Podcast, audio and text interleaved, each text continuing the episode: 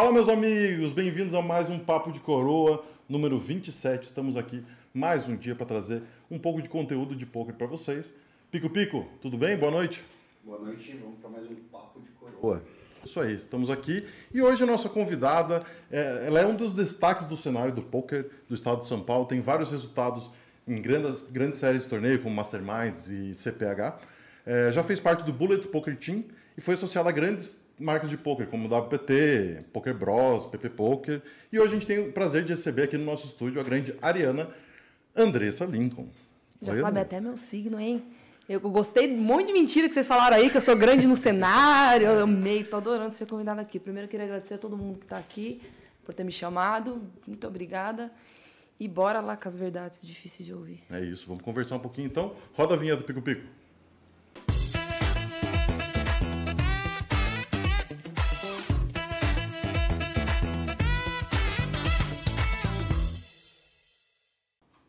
E antes de começar o nosso bate-papo, vamos agradecer aos nossos patrocinadores, o pessoal que faz isso aqui acontecer. Primeiro, obviamente, é o Midas Poker Team. Então, o Midas é um time de poker onde você pode começar a sua carreira, a sua caminhada ou continuar a sua caminhada tentando evoluir mais no cenário. Você pode conhecer o time através do arroba Midas Poker Team e você também pode acessar nosso site www.midasteam.com.br. As inscrições estão sempre abertas. E também a gente conta com a parceria da Midasware e o nosso convidado, obviamente, vai receber um presente, enquanto o Pico Pico fala um pouquinho da Midasware.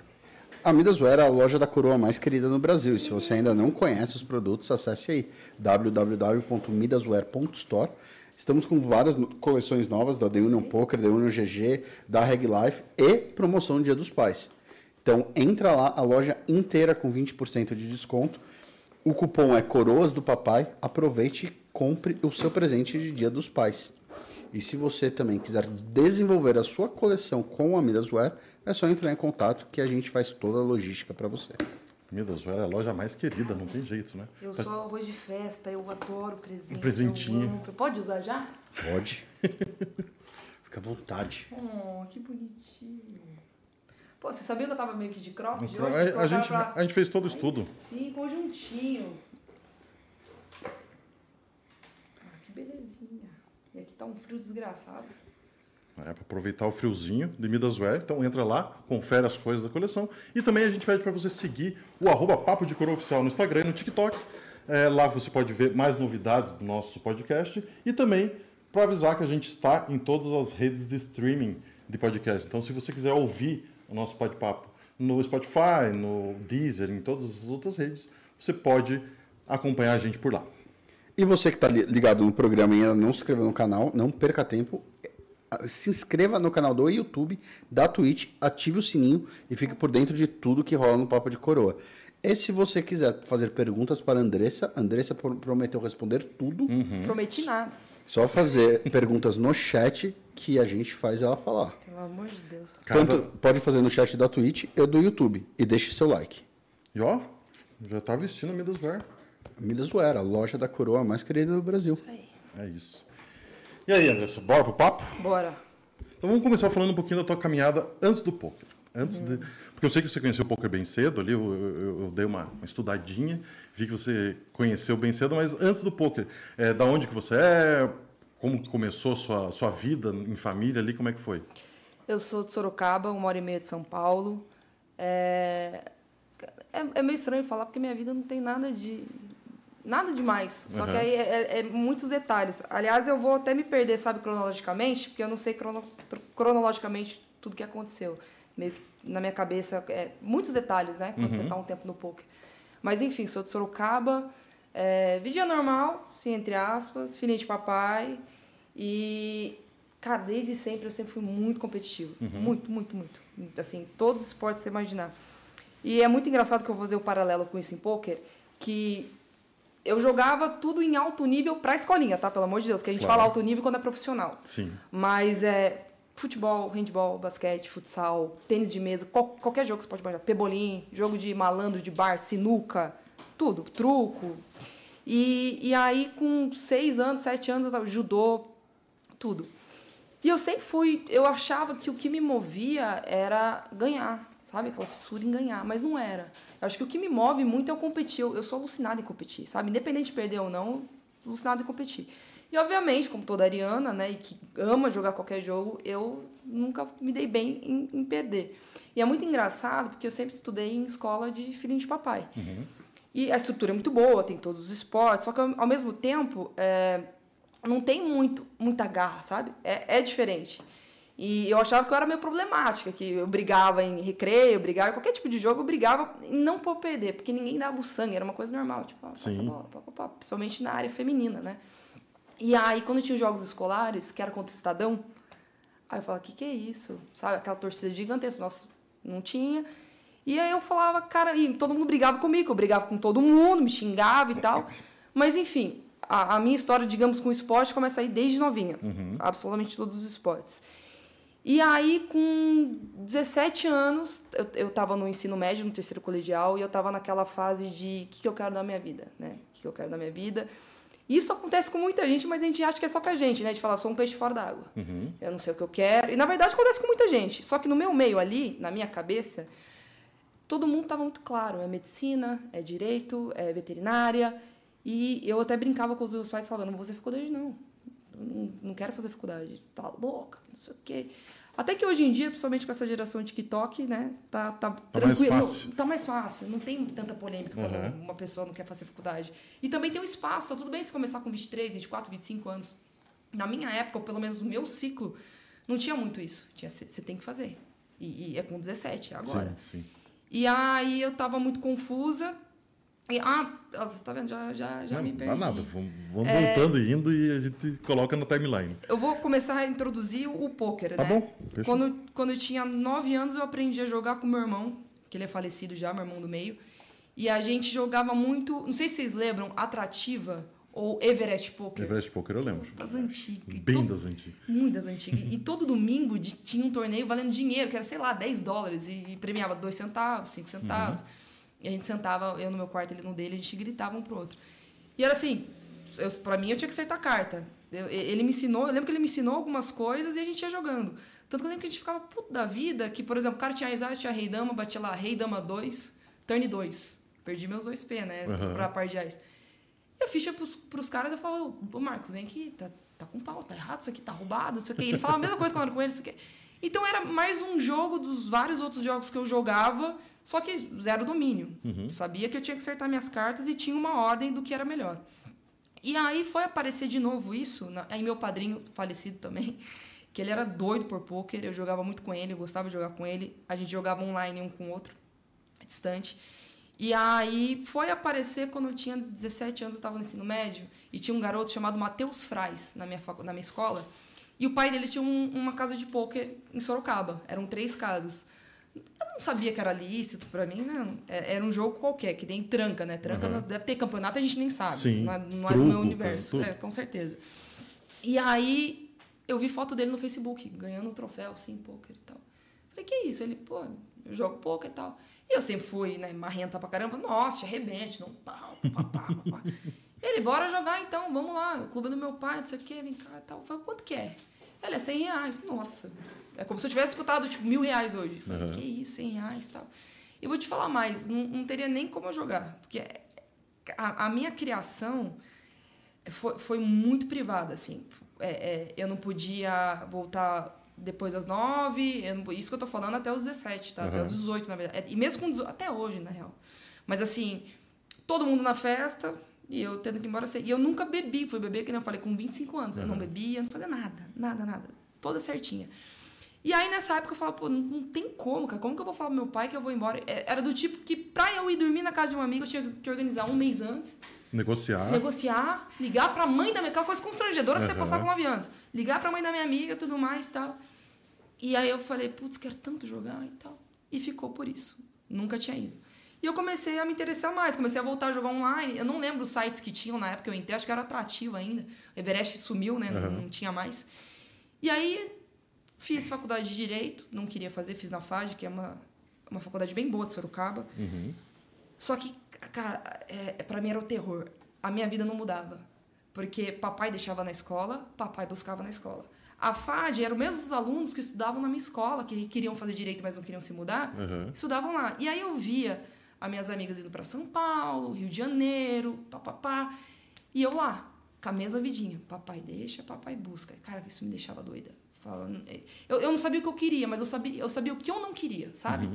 Eu, eu não queria essa vida, eu não queria que meu pai cuidasse de mim ainda, eu, eu queria morar em São Paulo, eu queria ter minha vida. Aí vem aquela coisa, né? Eu, eu tenho plena ciência hoje da questão, porque é, é muita ingratidão falar um negócio desse. Pô, eu tive vida de rainha, Sim. sabe? Puta privilégio que meu pai e minha mãe me deram. Só que os maiores problemas que uma pessoa tem é aqueles que ela pode ter. Então você pega uma princesinha que mora num reino que o pai dela, não é meu caso, né? ganha 2 bilhões por ano e ela tá puta porque o pai dela não deixa, não deixa ir numa festa. Ai, nossa, mas tem gente que passa fome. Mas esse é o problema que ela conhece. Sim. É E aquilo dela. vai tirar ela do sério como deixa a pessoa por um problema muito mais grave. Uhum. Então, porque daí a pessoa gosta de julgar, sabe? Do tipo, nossa, tá reclamando. Mas Eram os problemas que eu tinha. Sim. E pra mim, ver minhas amigas tendo apartamento em São Paulo, vivendo aquela vida sem pai, sem mãe, com dinheiro, né? Porque não é aquela coisa, Sim. vai lá trabalhar e se vira. Eu queria Aham. essa vida. E eu não podendo ter isso, cara, me deixava doida, eu ficava, tipo, muito, muito. Isso me, deixa, me deixava mal. E aí comecei a fazer faculdade, comecei a namorar na faculdade, fiquei três anos, coitado do Pedro, judiação, sofreu na minha mão, que eu só queria saber de jogo, só queria. Enfim. E aí, na faculdade, eu conheci o. o- eu, eu fui no torneio do meu amigo, no, no clube do meu amigo. Aham. E pra aí foi, foi um sufoco também, porque era em dia de, em dia de semana. E o que, que eu vou falar pro meu pai? 10 da noite tinha que dar, tá em casa. 10 da noite era o momento que terminava as palestras que podiam inventar que tinha na. Não, se- será que meu pai tá vendo? Também ele sabe que eu sou mentirosa, né? Não tem problema. Então, E aí eu escapulei um dia, começava 8 da noite o torneio, fui jogar. Cara, aquela coisa de louco, né? Acho que todo mundo já passou por isso. Garotão e garotinha que vai num torneio que nunca foi. Se olha. Porque os clubes de Sorocaba, por mais que seja recreativo, sempre foi muito bem feito, sabe? Muito bem. é, é, como que chama? Estruturado. Estruturado, não tinha essa reboca, era tudo bonitinho, Aham. bem feito e tal. Um clube bem, bem charmoso, os três que tiveram. E aí eu tava lá, tremedeira, né? Fazendo assim com a ficha. Ah, que loucura. E eu sento na mesa, e aquela coisa, né? Cara, é muito difícil ser pobre, né? Na, naquele meio, era, eu tinha 20 reais no bolso. Meu pai, ele sempre deu tudo que eu quis. Por exemplo, eu quero uma roupinha, roupinha, teninho. Mas dinheiro na mão não tinha, não tinha mesadinha. E eu tinha 20 reais no bolso, coisa de pai, dá 20 reais aí pra eu ter comida pra comer no, no lanche da tarde e tal. Fui com 20 reais, que era o buy Era o free roll e o rebuy. Né? Dei o rebuy. Cara, quando você tá começando, você não quer ganhar. Você quer jogar. Você quer se divertir, você quer ver flops, você quer acertar Sim. suas cartas. Você quer ficar ali o máximo tempo possível, né? Você quer ficar o máximo tempo possível. E aí você não aprende nada, você não tem evolução nenhuma. Aquela tremedeira. E aí foi indo assim durante um- uns dois meses. Até que eu aprendi, aprendi não, senti na pele a primeira bad beat. E o Fraz vai lembrar disso, vou mandar pra ele se não estiver assistindo. Cara, era um torneio dos empresários, era um satélite para esse torneio. O bain era de 500 reais. O primeiro item era 800. Tipo, cara, pra uma pessoa que não tem renda, isso aí Não, é insano. Tá louco. Falei, cara, se eu conseguir essa vaga de jogar esse torneio, pegar um itemzinho. Tamo lá, tamo na bolha. Matheus chipado, filho do dono, né? Vai, vai até. Aí ele abre. Eu, eu sou big laser. Olha que, gente, faz 10 anos eu não esqueço. Ele abre do small. Eu só dou call no big com ice e valete de espada. 20 blinds. Aí bate flop. Dama, banana, banana, tudo espada. Flush nuts. Ele aposta, a Ju, Juju aqui, juvenil. Tudo, ele call. Dama 3. Com 3 espada. Top pair e 3. Turn 3 e verdama. Que loucura. E eu lembro da reação dele. Ele não, não gritou, ele, ele era chato esse menino. Ele ficava enchendo o saco. Ele falou assim, putz, desculpa e tal. E nego comemorando, ah, é, consegui uma vaga, não sei o quê. E eu lembro que eu não fiquei com raiva, fiquei triste. Fiquei com vontade de chorar, fiquei mal. Falei, putz, tava na minha mão ali e tal. Aí, beleza, mesmo esqueminha, indo pra satélite. É muito engraçado que essa história, esse tipo de historinha, muita gente sente na pele, né? Sim, muita gente. Todo mundo passou por isso. Todo mundo Todo passou por mundo. isso. E aí eu comecei aí. E aí teve um dia que meio que virou minha chavinha. Ah, Eu, eu, eu comecei a entender o que estava acontecendo, sabe? De quem era Nietzsche, quem era, jogava mais, mais solto. Nunca matematicamente, na questão do tipo, vou apostar 50% do pote, 30%. Isso não tinha na minha cabeça.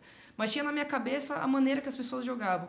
Até que comecei a prestar atenção em mãos que eu não estava jogando, né? Que isso é fundamental. Hoje, qualquer lugar que você lê, tá lá. Presta atenção, papapá. Mas na época, por mais que já estava mais à frente, um pouco, não tinha tão escancarado isso, Não, sabe? é, tipo, E aí eu comecei a prestar atenção no que os outros faziam. E aí eu falava, pô, tá com cara de draw, porque ela é muito. a- Uma, uma senhora lá que morreu também, tô cemitério, né? Minha vida é um cemitério. Ela. pô, Cara, ela já me... Todo mundo. Não, mas tem muita gente ainda importante que morreu que eu preciso falar. Enfim, promotora Cida. Promotora Cida tava jogando. Toda vez que ela acertava top pair, ela. Raise, raise. E aí o flop era 8, 9 banana, com duas espadas, ela só call. Turn, call. Falei, não sei que draw ela tem, mas draw ela tem. 10 e vale, duas pontas, flash draw. Aí no river bate uma blank, check, ela check. O cara apresenta lá a Isra e ele puxa o pote. Falei, mostra pra mim, por favor. Ela, gentil, mostrou. 10 e vale. Falei, cara, tô entendendo esse jogo. Tô entendendo esse jogo. Tô conseguindo perceber o que a galera tem. Exato, tô começando a entender, me sentindo super especial. Tô entendendo, tô entendendo. E aí começou a mudar a questão do prazer com eu quero ganhar essa parada, eu quero ganhar muito essa parada. Começou a ficar divertido e prestando atenção em tudo. Até que teve um dia que eu, eu tinha que jogar de quarto. Eu sou corintiana fanática, meu pai também. Hoje não tanto, eu tô, voltei a assistir agora, porque o poker me tirou isso, porque eu preferia jogar do que assistir. Aham. Então, meio que. E foi bom, porque eu não sofri por muito tempo. É tá? verdade. É. E aí, eu separei o dinheiro que era para comprar o livro de direito penal, que era 110 reais. Nunca vou esquecer, meu pai deu na minha mão. Ele, eu tenho que comprar o livro de direito penal. Pá, pá, pá. E eu fui confiante. Falei, é hoje, quarta-feira, dia de jogo. Meu pai vai dormir tarde, meia-noite, posso voltar para casa meia-noite. E eu tenho a desculpa ainda que eu vou na. Ah, vai reunir a galera, vou lá com meu namorado, vamos ver o jogo e tal. Fui lá jogar. Cara, deu, assim, tudo certo, sabe? Me senti assim, uma gênia. E tipo, esporte que hoje fez sabe pra qualquer um, qualquer Uhum. tonto, sabe? Pra mim era. Eu sabia que você tinha isso, eu sabia que você tinha aquilo, pá, pá, pá, na minha cabeça, né? Cara, esse torneio eu fiquei em terceiro lugar. E Ricardinho, que também morreu. Ricardinho Tavares. morreu na pandemia, judiação. Ele virou pra mim e falou assim: a gente tava em three-hand, eu tava com, com nove blinds, daí era turbeta já. E tava os dois com, com 20, na verdade um tava morrendo. Aí ele dobrou. Com dois blinds ele achou um par de. Gente, eu não tô inventando, realmente, eu tenho uma memória bizarra. E aí ele dobrou, dobrou, dobrou. Aí eu dou all in no botão com 5, 6 suited, com 8 blinds. Aí ele pá, ele tem a e então. GG, GG. Ele viu, por que, que você deu all in 5, 6 suited? É porque eu vou ser big na próxima, vocês small depois, tá comendo, preciso chover. Se eu for tomar cola, eu tomo cola em cima e tenho meus 40 por isso aqui. Uhum. Ele falou, caramba, e ele é marrento, o Ricardinho era aquele. Eu sempre gostei de gente chata, assim, que nem eu. Moleque chato, gosto de pirra- pirracento. Ele virou pra mim e falou assim: Caramba, você. Legal sua pegada. Pô, você, você tem futuro. Ele falou, você tem futuro. Parabéns, isso aqui me abraçou. E aquilo foi muito importante pra mim. Achei muito bacana. E Uhum. depois vai desenrolar essa história pra frente com o Ricardinho, que é importante pra mim. E aí fui embora com o troféuzinho. Torneio da Zebra, 4K. Ganhei 400 reais. E eu lembro que eu cheguei em casa e eu contei pra minha mãe no dia seguinte, né?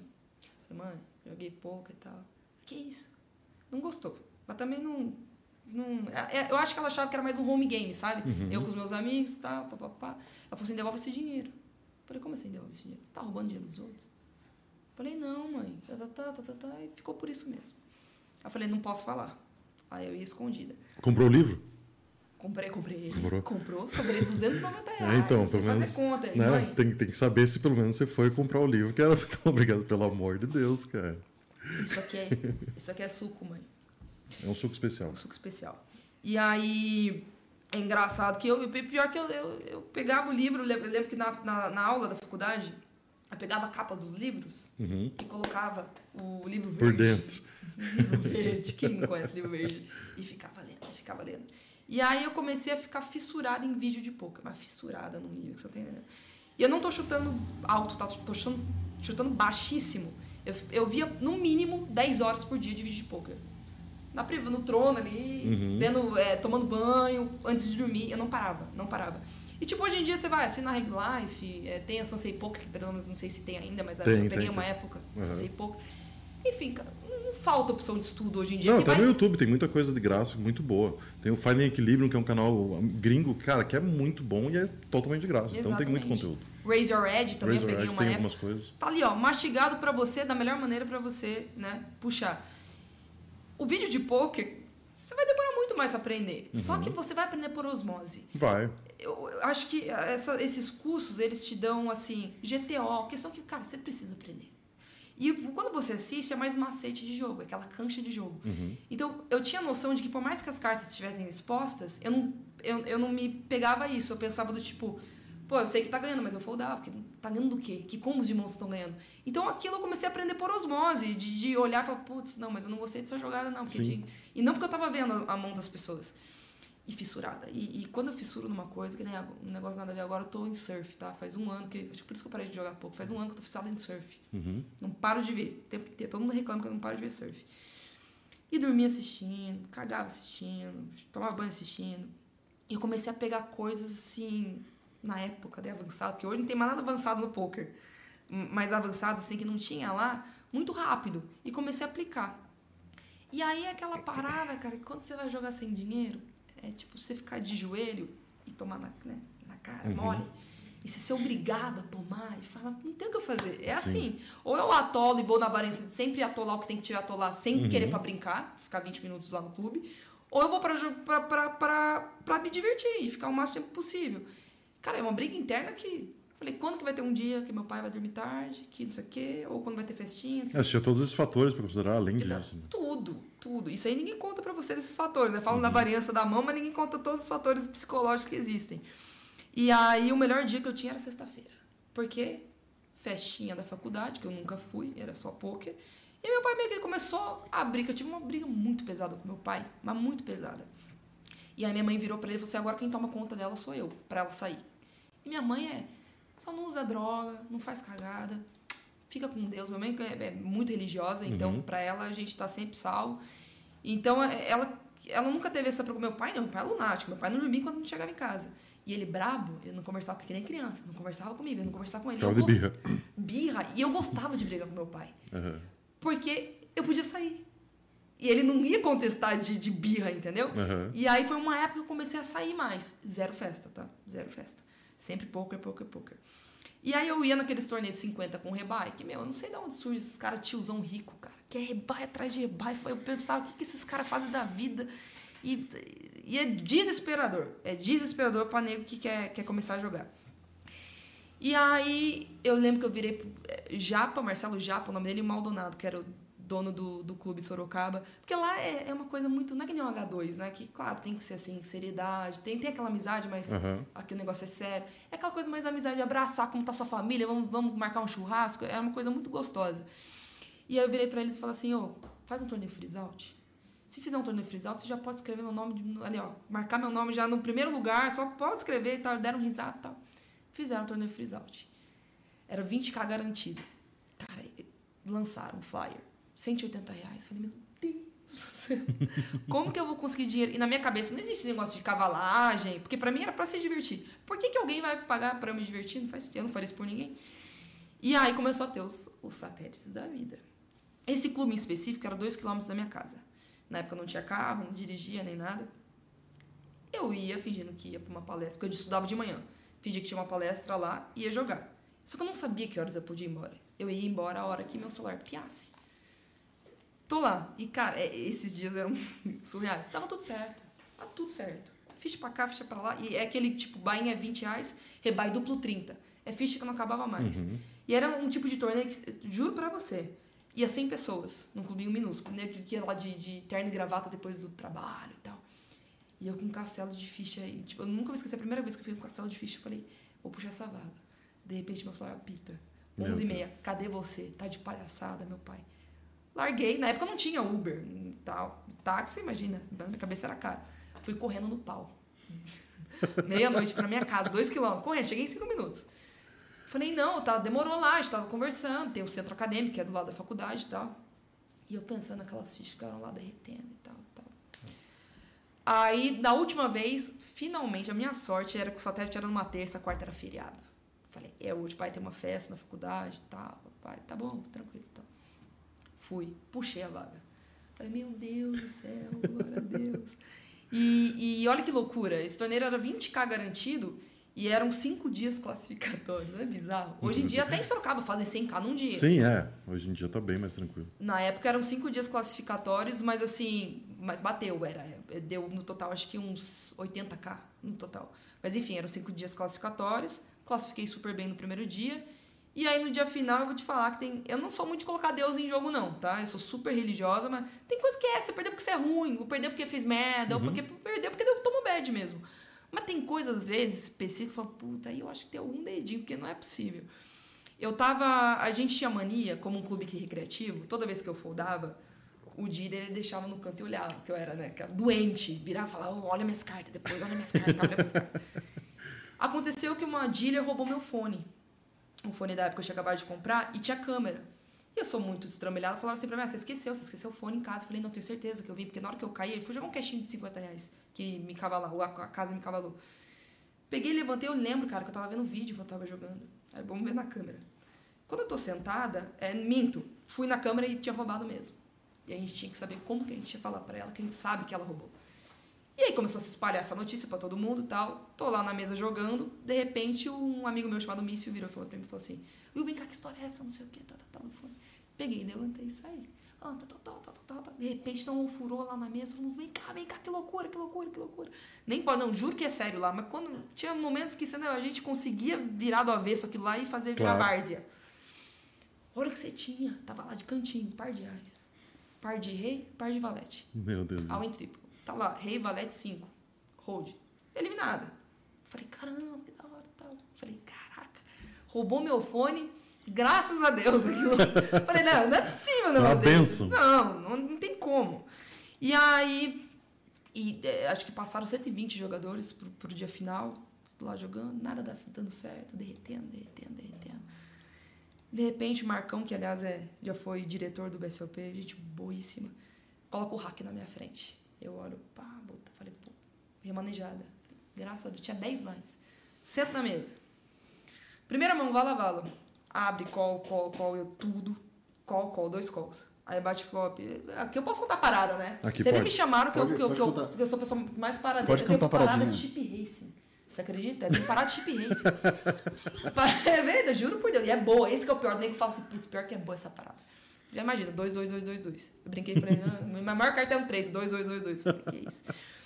Aí tem o Vala enfim, all in, call, call, dois calls, flop. A gente fala Sorocaba, bunda, bunda, bunda. Não é banana, é bunda, bunda, bunda, sete high. O cara all in, o outro fold. O cara apresenta Ais e Valete. O outro foldou Ais e Dama. Turn e Dama. River bunda. Puxa o pote, 30 blinds. Eu fico pensando, os dois brigando entre si. Pô, que você fez isso? O cara nem sabe o que ele tá fazendo. Fiz o quê? Vai que eu tô ganhando dela, não sei o quê. Tirei você, trouxa. Os dois brigando e tal. Falei, cara, mas duas, né? Duas no dia já é demais da conta. Tinha, tipo, 70 jogadores ainda. E foi afunilando, foi afunilando, foi afunilando. E tá, tinha transmissão ao vivo. Uhum. Nossa, estrela, estrelaça. Final de WSOP. Pô, eu lembro do meu primeiro, primeira transmissão. Nossa, ficava nervoso até. Era o que? Era, era... Tinha os garotos do Gente... Aqui no, tinha no H2 de Curitiba, que era a Liga Curitibana, tinha uma equipezinha que fazia transmissões de alguns, de alguns torneios. Então aqui já, já rolava fazia um tempo, assim. Você conhece no Comando no Controle? Não conheço. Não? Eles fizeram alguns em Sorocaba. Gente uhum. boa, o Gordinho. Sabe quem é o Gordinho? Eu não lembro o nome dele, eu só chamo ele de Gordinho. Gente boíssima. Mas enfim, com transmissão ao vivo e tal. E sem sacanagem, sabe quantas pessoas estavam assistindo no YouTube? Mil pessoas. Caralho. Soroland. Isso aqui. Falei, caramba, que da hora. Aí eu tô lá na mesa. Uhum. Com o clima, né? Bem juvenil aqui. O clima aqui. Toda a cena, né? Toda a cena. Formou a mesa final. E eu nem, eu nem tava pensando no quanto tava, sabe? Porque geralmente eu olhava, tipo, 50 reais, mudou pra 100 e tal. O primeiro pagou 15. Tava, tava bem a premiação. Uhum. Aí eu lembro que eu sento na mesa final, minha mãe, cadê você? Eu falei, putz, do meu pai é uma coisa que eu já tô habituada. Agora, minha mãe, que é mais tranquilona, isso eu acho que era uma da manhã. Vem pra casa agora. Ela descobriu, na verdade, que eu tava jogando. Pela transmissão, me marcaram, não sei o que aconteceu. Até hoje não sei eu comecei a ter tremedeira. Eu não conseguia jogar. Eu falava, quando, quando acabar que eu vou. Eu mandei pra ela. Peito e coragem. Ela vem aqui agora. Ponto final. Ponto final machuca. Dói. Eu falei, meu Deus do céu, comecei a passar mal. Eu falei, não vou. Hoje não. Hoje eu não vou embora. E ali, preocupada com tudo, passando mal, jogando, jogando, de repente, HU, três e meia da manhã, quatro da manhã, e, ah, essa transmissão tem no YouTube, tá? Uma merda. Não, mas tem que procurar, pessoal de casa. O papel é de vocês deixar o link aqui embaixo no YouTube, o link pra essa, pra essa transmissão. Eu achar. tive dengue, eu perdi 80% do meu cabelo, tô parecendo um chitãozinho chororó, assim, com a clean breguíssima. Enfim, cara, ganhei. Recebi o cheque na minha mão, 12 mil reais. E aí eu me toquei, falei, caramba. Eu já tava com medo da minha mãe, falei, 12 mil reais, que loucura. E é meu troféu mais especial, vou te falar, você aposta ganhar o troféu mais importante que tem. Aquele eu olho e, nossa, me dá um carinho no coração, uhum. sabe? Ele é um nitro, é, chamava nitro 20K, era tipo um gás assim, e tinha uma luz neon azul que você ligava. É lindo, uma graça. Cheguei em casa passando mal, passando mal, com o cheque com o troféu. Aí minha mãe tava com a cinta na mão. Ela pegou, jogou o troféu, rasgou o cheque. Me deram o cheque, óbvio. Sim. E choro, noite de choro. Choro, choro. Falei, puta, nem curti, sabe, saboreei esse momento. Sim. Mas depois de uma semana tava saboreando. Falei, ah, 12 Aham. mil, que legal. E como é que foi, tipo, esse, esse drama que você falou na família? Porque, pô, muita gente que vem aqui, a gente sempre conversa sobre como que foi contar pros pais que jogava. Mas você teve um drama um pouco maior de, tipo, os pais não quererem que você jogasse. E você já tava jogando meio que escondido, meio... Como é que foi resolvido isso depois? Como é que ficou? Cara, é, é muito longo isso, sabe? Porque eu me pego pensando como foi essa transição? Será que ainda tá essa transição? Eu não sei em que momento mudou, mas quando eu achei que já tava, deu tudo certo, não deu mais. Numa Entendi. briga foi falado um- uma coisa que eu não gostei em relação ao poker, coisa de vagabunda, não sei o quê, papapá. E aquilo, e tanto que eu saí de casa por causa disso. Enfim, mas é, cara, é, é muito complexo, porque o, o meu meio familiar, ele é muito sério, sabe? De bem rígido, assim. Rígido, não que meus pais, pelo amor de Deus, é que às vezes eu me expresso de uma maneira que a pessoa vai achar outra coisa. É bem família tradicional brasileira, sabe? Então, assim, joga pra se divertir, não pra ganhar dinheiro. E meus pais, é, cara, pra mim, meus pais são as pessoas mais corretas que eu já vi na minha vida. Então, pra minha mãe, é, às vezes as pessoas acham que. Muita gente tem isso, na verdade. Não quero que você jogue poker, vai que você fica pobre, vai perder dinheiro. A minha mãe, ela tinha preocupação de eu estar pegando dinheiro dos outros. Entendeu? Tipo, Que esse dinheiro não te pertence, o dinheiro no jogo não, não, serve. Ela vê o UFC, ela fala: Isso aí é qualquer coisa de que isso? Animal agora? Então, ela não, pra ela não entra na cabeça dela. Aham. E não adianta falar ou mostrar pra ela um negócio que pra ela não, não, é, não deveria ser assim. Ela tem na cabeça que jogo deveria ser pra se divertir, não pra viver e tudo mais. Mas hoje ela aceita bem. Até porque eu não jogo mais. Por isso que ela aceita bem. Enfim. Aí eu peguei esse dinheiro. Ai, não, da, da transição. Caramba, isso é difícil me entrevistar também. Minha cabeça é um Bem de boa. Tá e a minha mãe, ela. Ela engana bem, que ela tem uma conversa com carinho, falando, não, é isso que você quer. tá, tá. A primeira briga ela vai tacar na sua cara um negócio que você jamais imaginou e vai gerar aquela tese. Você fala, nossa, todo o trabalho que eu tive aqui achando que, que com ela foi trabalhado, não foi. Com meu pai é a mesma coisa. E aí eles falaram, você não vai mais jogar poker. Não quero mais, você vai em clube, coisa de vagabundo, lugar de vagabundo, não sei o quê, tal, tal, tal. E é óbvio que eu ia, só que daí mais escondido do que nunca. Ah, essa história é sensacional. eu fiz uma vez, eu, eu, eu, me mudei de casa faz uns seis anos, cinco anos, não sei dizer. A minha casa antes era de bairro. Sabe aquele portãozinho que você liga e faz... E aí, quando quebrava, tava sem energia, você tinha que tirar... Tirar a chavinha e Tirar a chavinha e empurrar. Exato. Só que, tipo, fazia muito barulho aquilo lá, quando abria. O que que eu fazia? Ai, minha mãe já, come... já podia pegar o carro dela, né? Ti- Tirei carta, tinha 18 anos. Girava ali na manivela, abria bem devagarzinho. E mesmo assim fazia barulho, ba- barulhão, sabe? Bem devagarzinho. Aí eu saía e falei, pô, não vou de carro não, porque vai fazer barulho na hora que ligar, né? Fechava, bem devagarzinho. E deixa eu morava, tipo, era minha, minha, minha casa num morro, assim, e meio que favela, assim. Molecada. Aí eu ia a pé, tal, jogar, eu voltava quatro da manhã, e eu chegava e falava, nossa, com medo, né? Ninguém pegou. Primeira vez você tem medo. A segunda, mais ou menos. Na terceira Depois você larga a mão. só dá certo. Dá certo. Aí comecei a fazer com o carro e dava certo. Teve um dia que eu saí, tô lá no clube jogando, tal, tal, tal. Uma, fi- assim, um monte de ficha. Vira pra mim e fala, Andressa, eu olho pra porta, tá meu pai. Meu Deus. Uma da manhã assim, ó. Eu lembro que a primeira coisa que eu fiz foi fazer assim. O que, que eu vou fazer? O que, que eu vou fazer? Engraçado, né? É. Cara, eu, eu, eu nunca, eu nunca fiquei com tanto medo que nem nesse dia. Sei, ele olhou pra minha cara, assim, pa- parece que eu vi a vida indo embora, sabe? Tinha música de fundo. Eu levantei, todo mundo, onde você vai, onde você vai? Eu quieta, constrangida. Falei, imagina meu pai pegar pelo cabelo na frente de todo mundo. Nossa Senhora. Eu pego, entro no carro, esse dia tava de carro. Entro no carro e não fala nada. E ele fez a pior coisa que ele poderia ter feito comigo. Se a gente chega na- em casa, ele pega no murro, me bate, faz o que você quiser. Tudo bem. Amanhã não tem que ser resolvido, porque já foi resolvido. Ele fez a pior coisa, ele foi pro quarto dormir. ele foi pro quarto dormir. Você dormiu Eu- pensando. Nossa senhora, eu falei, meu Deus do céu. No dia seguinte, tá minha mãe e meu pai fechando a porta do quarto. Eles entram no meu quarto e fecham a porta. Eu falei, ah, essa é a pior sensação que tem. Já aconteceu umas seis vezes na minha vida. E sempre é chumbo grosso.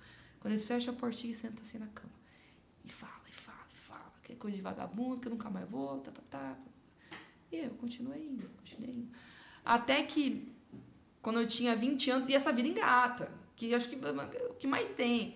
Não tem dinheiro para jogar, quer jogar, não sabe como estudar, e pega o dinheiro que tem no bolso e vai, e fica lá mendigando, e fica atrás dos outros assistindo. Nossa, fiquei muito tempo fazendo isso, mas muito tempo. E aí eu tive uma briga muito feia. E aí eu minto, meu irmão, meu irmão faleceu.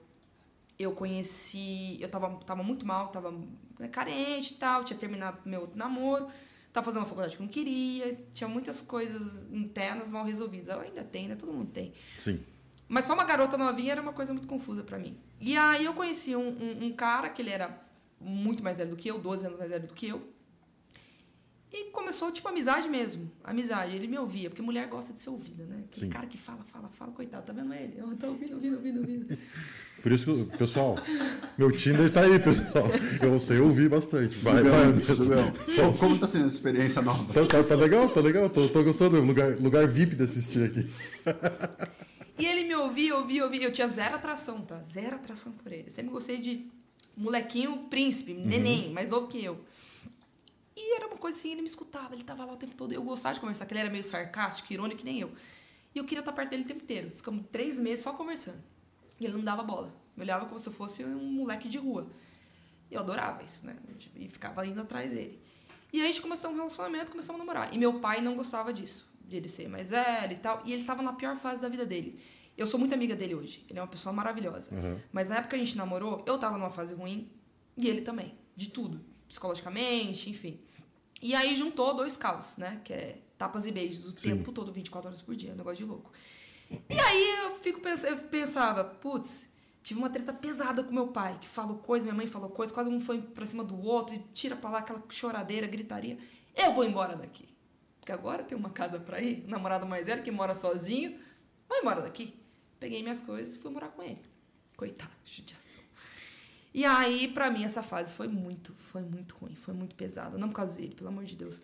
Mas porque eu sempre fui criada com a vovó, com a mamãe, com o papai, sabe? Tipo, eu não tinha mais contato com eles. Eu tinha que ir pra faculdade, tinha- queria muito jogar, queria viver daquilo. E o meu namorado, na época, ele me ajudou como ele pôde. E coitado, ele pegou justo minha fase ruim, sabe? Nada dava certo, nada dava certo. Foi quando eu comecei a aprender o jogo de verdade, sabe? Eu tava, tava, tava indo muito bem. Só que eu vou te falar, é, a gente passa por fases de a gente achar que a gente é rei, do tipo, não, quem nunca, né? Traz um jogador pica aqui que eu amasso ele, que é difícil mesmo é jogar contra nego ruim. É uma idiotice. Todo mundo passou por essa idiotice. Mas vou te falar, é, claro que o pior jogador que tem pra jogar contra é o, o pica das Óbvio. galáxias, óbvio. Só que pra mim, o segundo pior jogador que tem não é o ruim. É o ruim, sem medo, que não sabe o valor das cartas que ele tem. Porque se o jogo nada mais é do que você saber o que ele tem, tô ganhando, como que eu posso trair o máximo? Tô perdendo? Blefe passa? Não passa? Tem que desistir? Não dá? Enfim. Se ele não sabe o valor que ele tem na mão dele, como que eu vou saber o que ele tem? E ele não tem medo. Você não consegue ter noção do que ele tem. Então, pra mim, esse é o pior tipo de jogador. Em Sorocaba, tava infestado disso. tava infestado disso. De coisa de tipo 8-8, tá lá flop rei. Não, Ás e 8, é, 7-8, flop rei, dama 8. Aí o cara vem com a primeira. Você tem tipo, vai, 10-10. Você paga a primeira. Turn, banana. Você paga a segunda. E flush draw no flop. Você paga a segunda. River, blank. O cara já win com 8-8. Aí você fica pensando, putz. Tá um cara que flush draw essa parada. Que se fosse só o rei, ele não ia vir com. Ou é rei dama, ou é trinca. Ou. Qual? 8-8. Só que isso, cara. Da onde? Da onde que Você achou que surgiu eu ia isso foldar o rei? Você achou que eu ia foldar o rei? Porque a dama eu foldaria na segunda. Eu, aí eu, fui- e eu trouxa não foldei, com, você entendeu? Nos dois barris, eu paguei a terceira. Aquilo me deixava louca. Eu falava, meu Deus, o cara não sabe se é valor ou blefe. Ele não sabe o que ele tá fazendo. Pra mim, esse é um dos piores jogadores, tipos de jogadores que tem pra se enfrentar. É muito difícil de, de enfrentar um jogador. Porque nem ele sabe o que ele tá fazendo. Exato, como, que eu vou saber o que ele tá fazendo? E aí, é, eu peguei essa fase com ele. Então, tipo, ele me cavalava. Tudo bem que era um torneio de 180 e tal. Mas ele tava me dando carta branca. E eu comecei a me sentir poderosa. Todo mundo cagava na minha cabeça, era a minha vez de cagar. Eu não queria. É que, na real, essa fase, eu não queria nem ganhar. Eu queria cagar na cabeça dos outros. Porque eu podia ter dar rebai. Pela primeira vez na vida eu podia dar rebai. E é, era ficha, ficha, ficha, rebai, ficha, ficha. Chegava e eu contava 450. Então ele segurou ali. Depois retornei, tá? Retornei, que deixa claro. Enfim, ele pegou, a pior, ele pegou a pior fase da minha vida. E aí tem uma história maravilhosa. Fernandinha Lopes esteve aqui, né? Esteve minha aqui. irmã do coração. Eu vi uma foto de vocês juntas, inclusive. Não, minha parceira da vida. A gente jogou torneio de dupla em Sorocaba, temos dois troféus. Jogamos três vezes, dois troféus. A Fernandinha me manda, eu sei um puto no bolso. Toda cagada. E meu namorado na época, ele tava numa situação ruim. E ele é um cara que ele foi muito bem criado na alta sociedade. Então, é um cara que tava acostumado a tudo bom do melhor. Uhum. E nessa época, ele não tava bem da cabeça, ele não, sabe? Não, tá- ele não tava bem. Então, ele tava estressado, porque porque ele não tava tendo aquela vida que ele sempre teve, que, aliás, agora ele tem, graças a Deus. E aí, ele também não, não conseguia mais me ajudar. E a oportunidade que eu tinha na mão naquele momento, eu não soube aproveitar. Não é que eu não soube aproveitar, né? Parece que as coisas não. Ou você não encaixaram. tem cabeça, ou você não tem bankroll, ou você não tem psicológico, ou você não tem isso aqui. E aí a Fernandinha manda mensagem pra mim. Ô, bora jogar o Lays? CPH. Falei, amiga, tem um puto no bolso. Só que eu lembrei que eu tinha 100 reais de crédito no clube. Que, tipo, eu ganhava o torneio e deixava lá, vai, dos torneios que eu puxava. Deixa 200 pra quando eu jogar, tiver Bahia. Tinha 100 reais lá. Falei, ela falou assim, eu te cavalo. Caramba, isso é irmandade, né? Porque a Fernandinha era correria. Ela é correria, mas na época era muito mais correria. Precisava, nunca teve a, a- a apoio, que eu quero dizer, financeiro de ninguém. Falei, cara, isso é parceria, hein? Porque 150 pra quem tá na correria, pega. Falei, bora, busão, 38,90 pra ir, 38,90 pra voltar, sobra 20 reais pro McDonald's. Pedi pro meu sogro, que, que meu, meu ex mora num, num Aras, que era- eu morava junto com, com- com o pai dele, em casas Aham. diferentes. Falei, ô Zé, dá 100 reais pra mim e pega no clube. E só um detalhezinho, ele mentiu pra mim que ia me cavalar no leite, que eu fiquei a semana inteira falando pra ele, me cavala, me cavala. Ele, não, vou te cavalar, vou te cavalar. Chegou um dia antes, eu falei, você viu, você vai me cavalar? Ele, tá louco, eu vou te cavalar. Que filha da puta. E aí, ele é tipo o vovô que a gente fica brigando e Aham. barato ele, parece seriado. E aí eu falei, dá pra mim, daí você pega lá e ficou, não, que não sei o que. Eu falei, pô, aí ele me deu. Peguei o busão, fui até São Paulo. Lembro, até a Fernanda lembra disso. Toda vez que eu lembro dessa história, fala, e tinha o sanduba que você não podia comer. Ela falou assim, vamos lá no gourmet comer um sanduba diferente. Então eu falei, Fernanda, você não tá entendendo. É Big Mac, R$19,90 é o que dá. Aí chegamos lá, fomos no McDonald's, comi o Big Mac. Começou o Leites, sem rebai, né? Seco. E é um porre, cara. Sair de Sorocaba, uma hora e meia, duas horas de busão, pra você ter um tiro seco. Desesperador. E foi um dos maiores. Na época foi maior Leites. Hoje não é mais, mas foi, foi lotou de, de mulherada lá. E aí começa o jogo. Nada dando certo. Nada dando certo. Sim, só derradeira. Aí acaba a fase do, do rebai. Fernandinha cai e eu tô lá com as minhas 10 blinds. Cara, a Fernandinha tá atrás de mim. Eu, que, que dia de merda, né, amigo? Que dia de merda. Tá. Aí vem lá o TOF, a IZ8 off. Não, botão, a IZ8, tudo lá. Pum.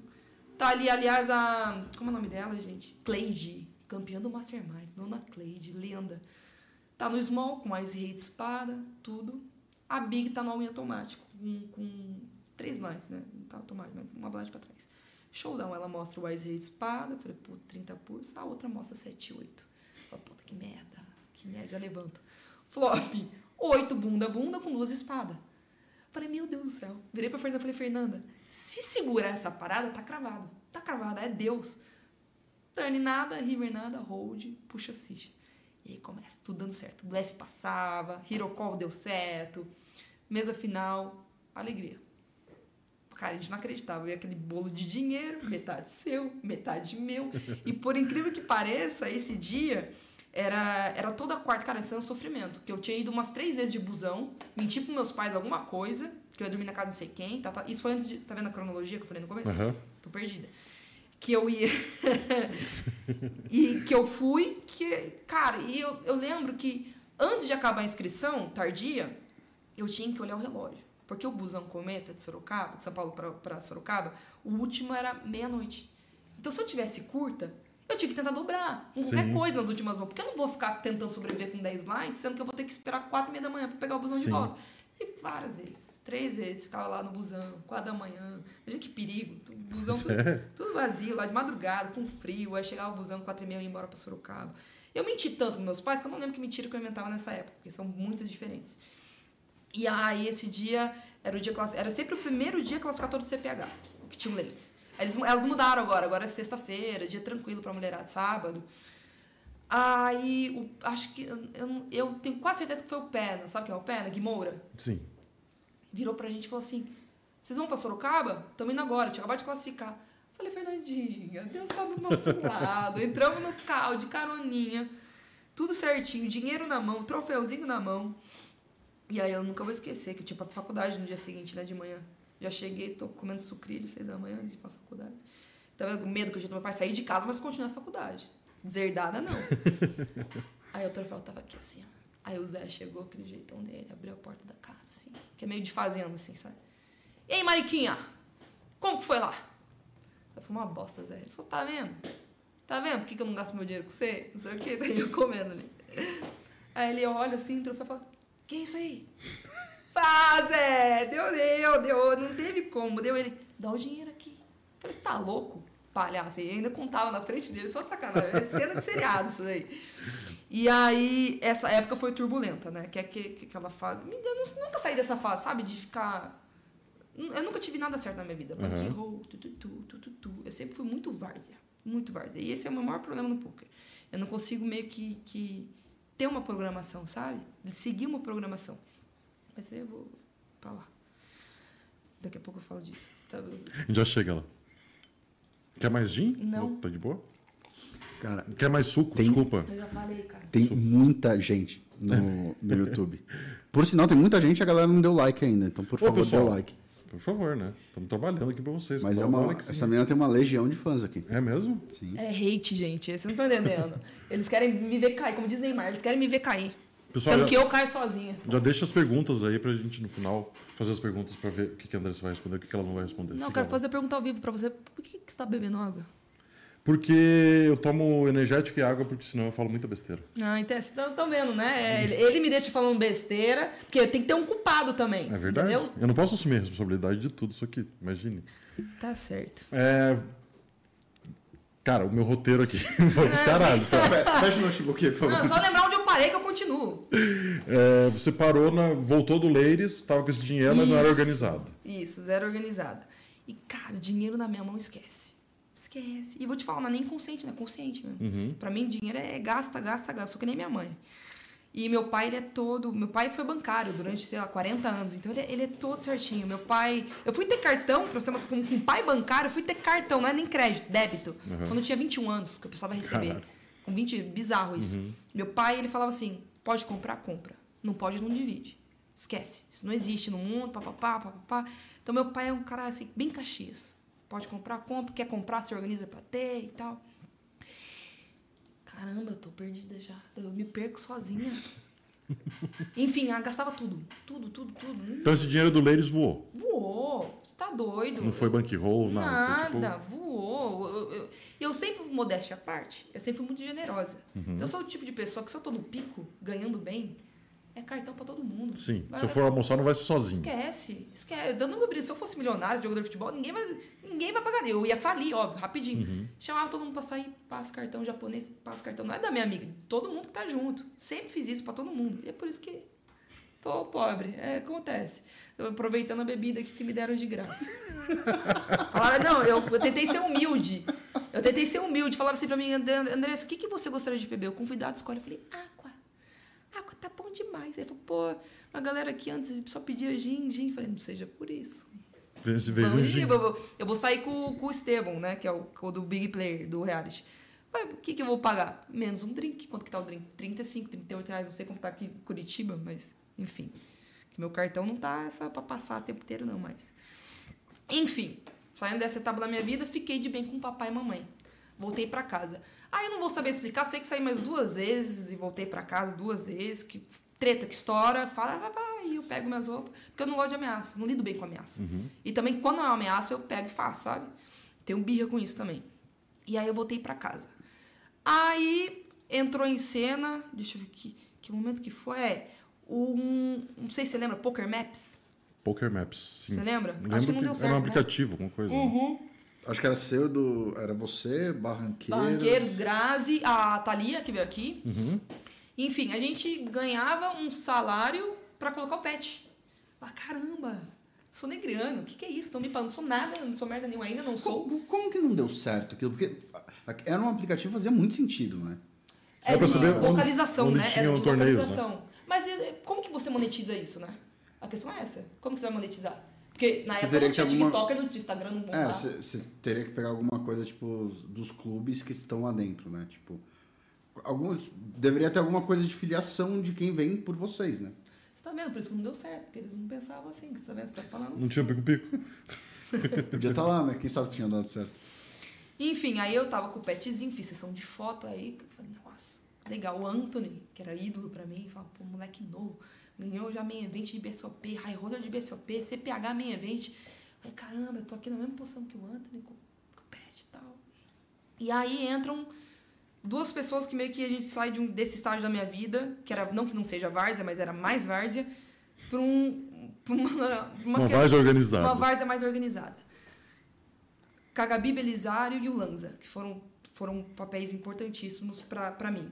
Fui jogar o, o BSOP. Nossa, tem muita coisa que eu tinha que ter falado. Posso recapitular um pouquinho? Óbvio. CPH, o que, que é CPH? Eu não sabia. Ricardinho, nosso amigo Ricardinho, que faleceu. Ele tava lá no, na mesa final do CPH e tava nego comentando no Facebook, GL, GL, não sei o que e tal. E eu via a galera de Sorocaba ali atrás, torcendo pra ele. Eu falo, putz, eu também quero, sabe? Eu queria estar lá torcendo pra ele. O que, que é CPH? Campeonato Paulista de Poker, não sei o que, papapá. E eu, le- isso foi sensacional. O Ricardinho, ele tava em segundo de ficha, tava cinco lefts, e ele atola um 69 off. Pronto, Sorocaba... você Foi faz- abaixo. É, vai- vai- Virou zoeira durante, não vou nem falar mesmo, durante a vida até quando ele morreu. Virou 69 do Ricardinho, lambi lambi, off. E vou te falar, na época, pra mim ele era um trouxa. Que nem todo mundo falou, cara, como você faz isso? Depois eu falei, como que o cara paga? Que a parada foi, tipo, ele abre o cara tribeta de vala vala, que era o primeiro ficha, ele forbeta o cara. Já é retardado. Sim. Mas o final da mão realmente é sick. O cara paga. O flop é tipo 9 high, com duas espadas, ele tinha, ele ainda fala, ele tinha o 9 de espada. Ele dá a primeira, o cara paga. Turn, mais uma de espada, um rei de espada. Que ele explica boni- ele explicava bonitinho, pô, se, se Tinha- tinha uma se eu não lógica tinha- ou, se eu não tinha overpair, tinha Ice Rei, tava lá o rei. Não tem como, porque ou é forbet, é light, ou eu tô ganhando do Sim, cara, não tem outra. E aí, rei de espada. Ele falou, e se der merda, eu tenho um flashzinho aqui em 9. ele, mais uma, o cara paga. River Banana. Ele pega a patinha dele, tute. O cara tanca, tanca, tanca, call, GG Ricardinho. Todo mundo trouxa, eu sou trouxa, como que você atola? E ele, né, subia, assim, ele era quase um anão. Ele subia assim, birrento na cadeira. Quero ver alguém chegar na mesa final de você pegar. Quando chegar, vocês me criticam, não sei o que, tá, tá, tá. Pra todo mundo, o tempo inteiro ele falava isso. E ficou esse 69. Aí depois de um tempo, quando eu assisti, que eu não tinha assistido ao vivo, eu falei, caramba, o cara tem peito aí.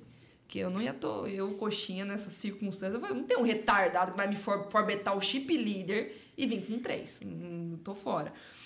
E aí foi engraçado, que eu vou dar uma puladinha, que quando ele faleceu, é, para mim era muito distante, distante jogar um CPH, mas muito distante.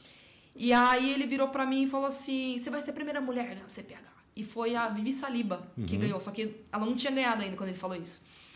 E aí o meu primeiro, o meu, não, o meu terceiro CPH, que é aquela palhaçada que pegar carro com a galera em cinco, ir pra São Paulo, vou esperar todo mundo cair, vou um, um porre.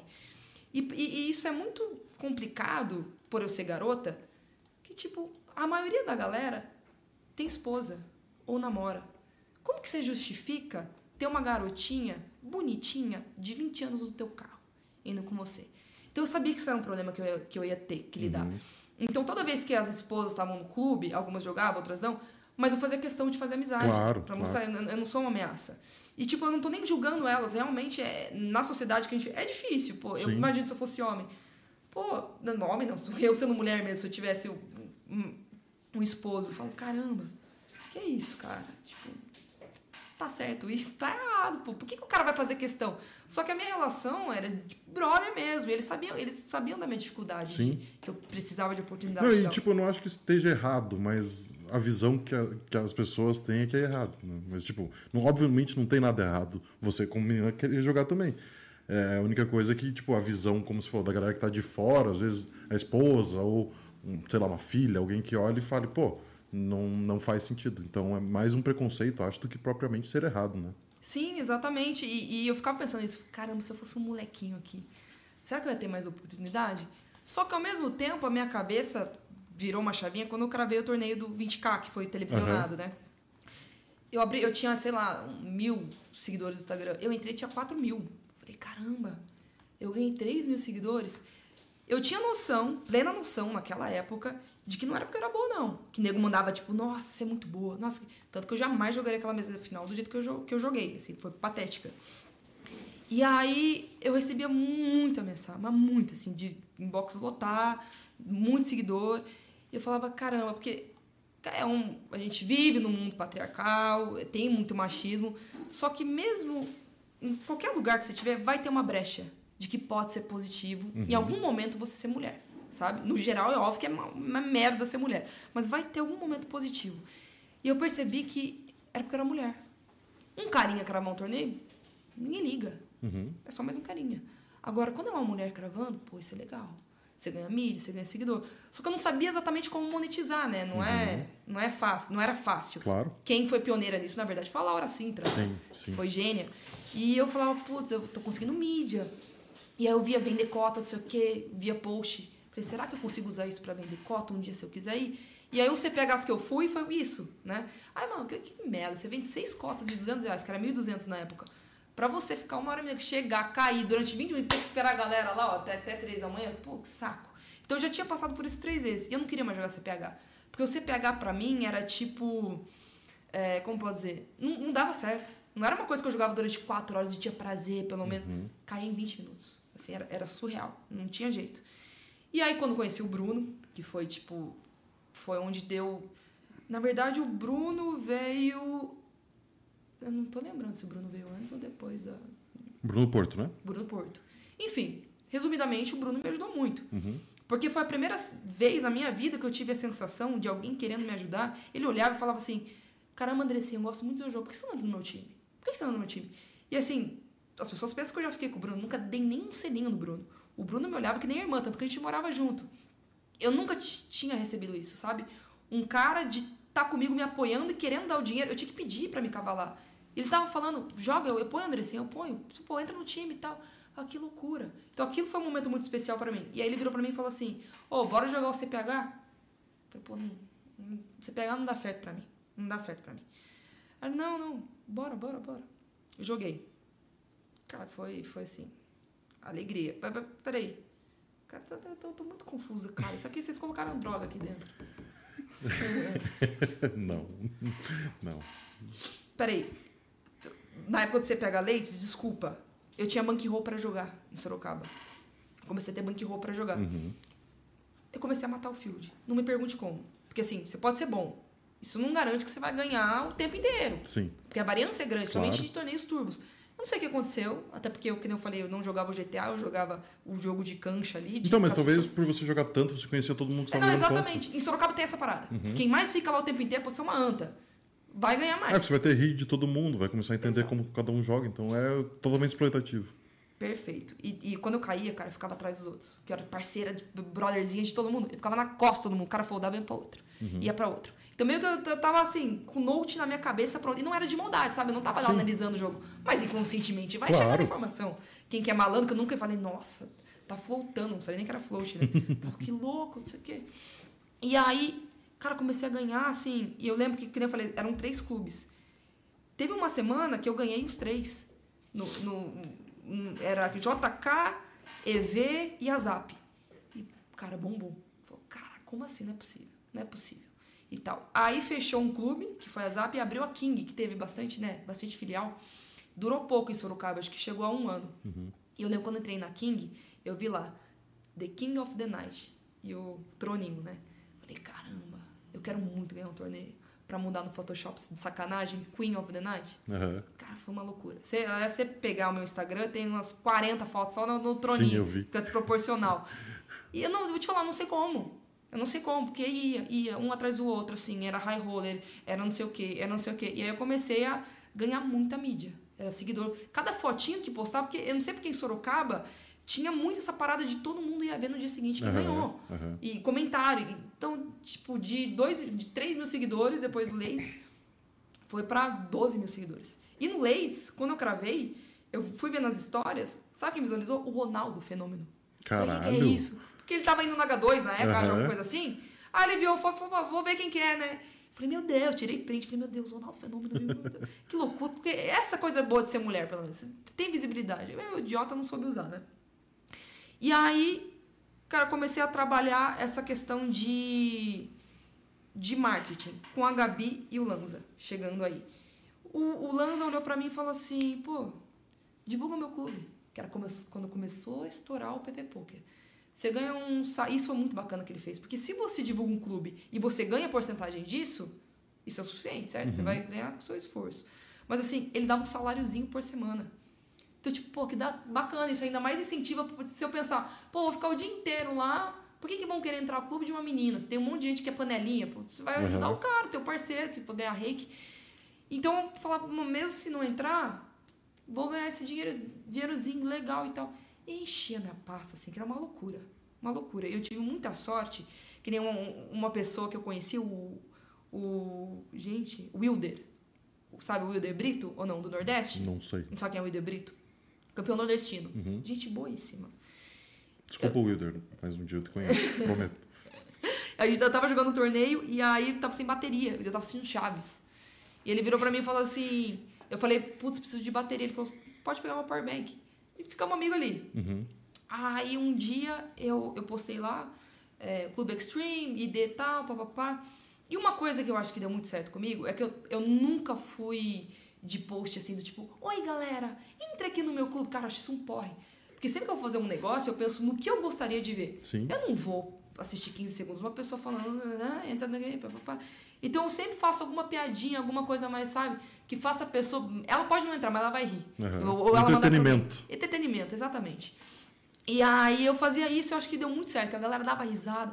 Nossa, meu engajamento era altíssimo no Instagram. E aí minha pasta começou a bombar. E o Wilder foi um cara que ele tinha clube e ele entrou porque ele sabia que eu ia ganhar Rick.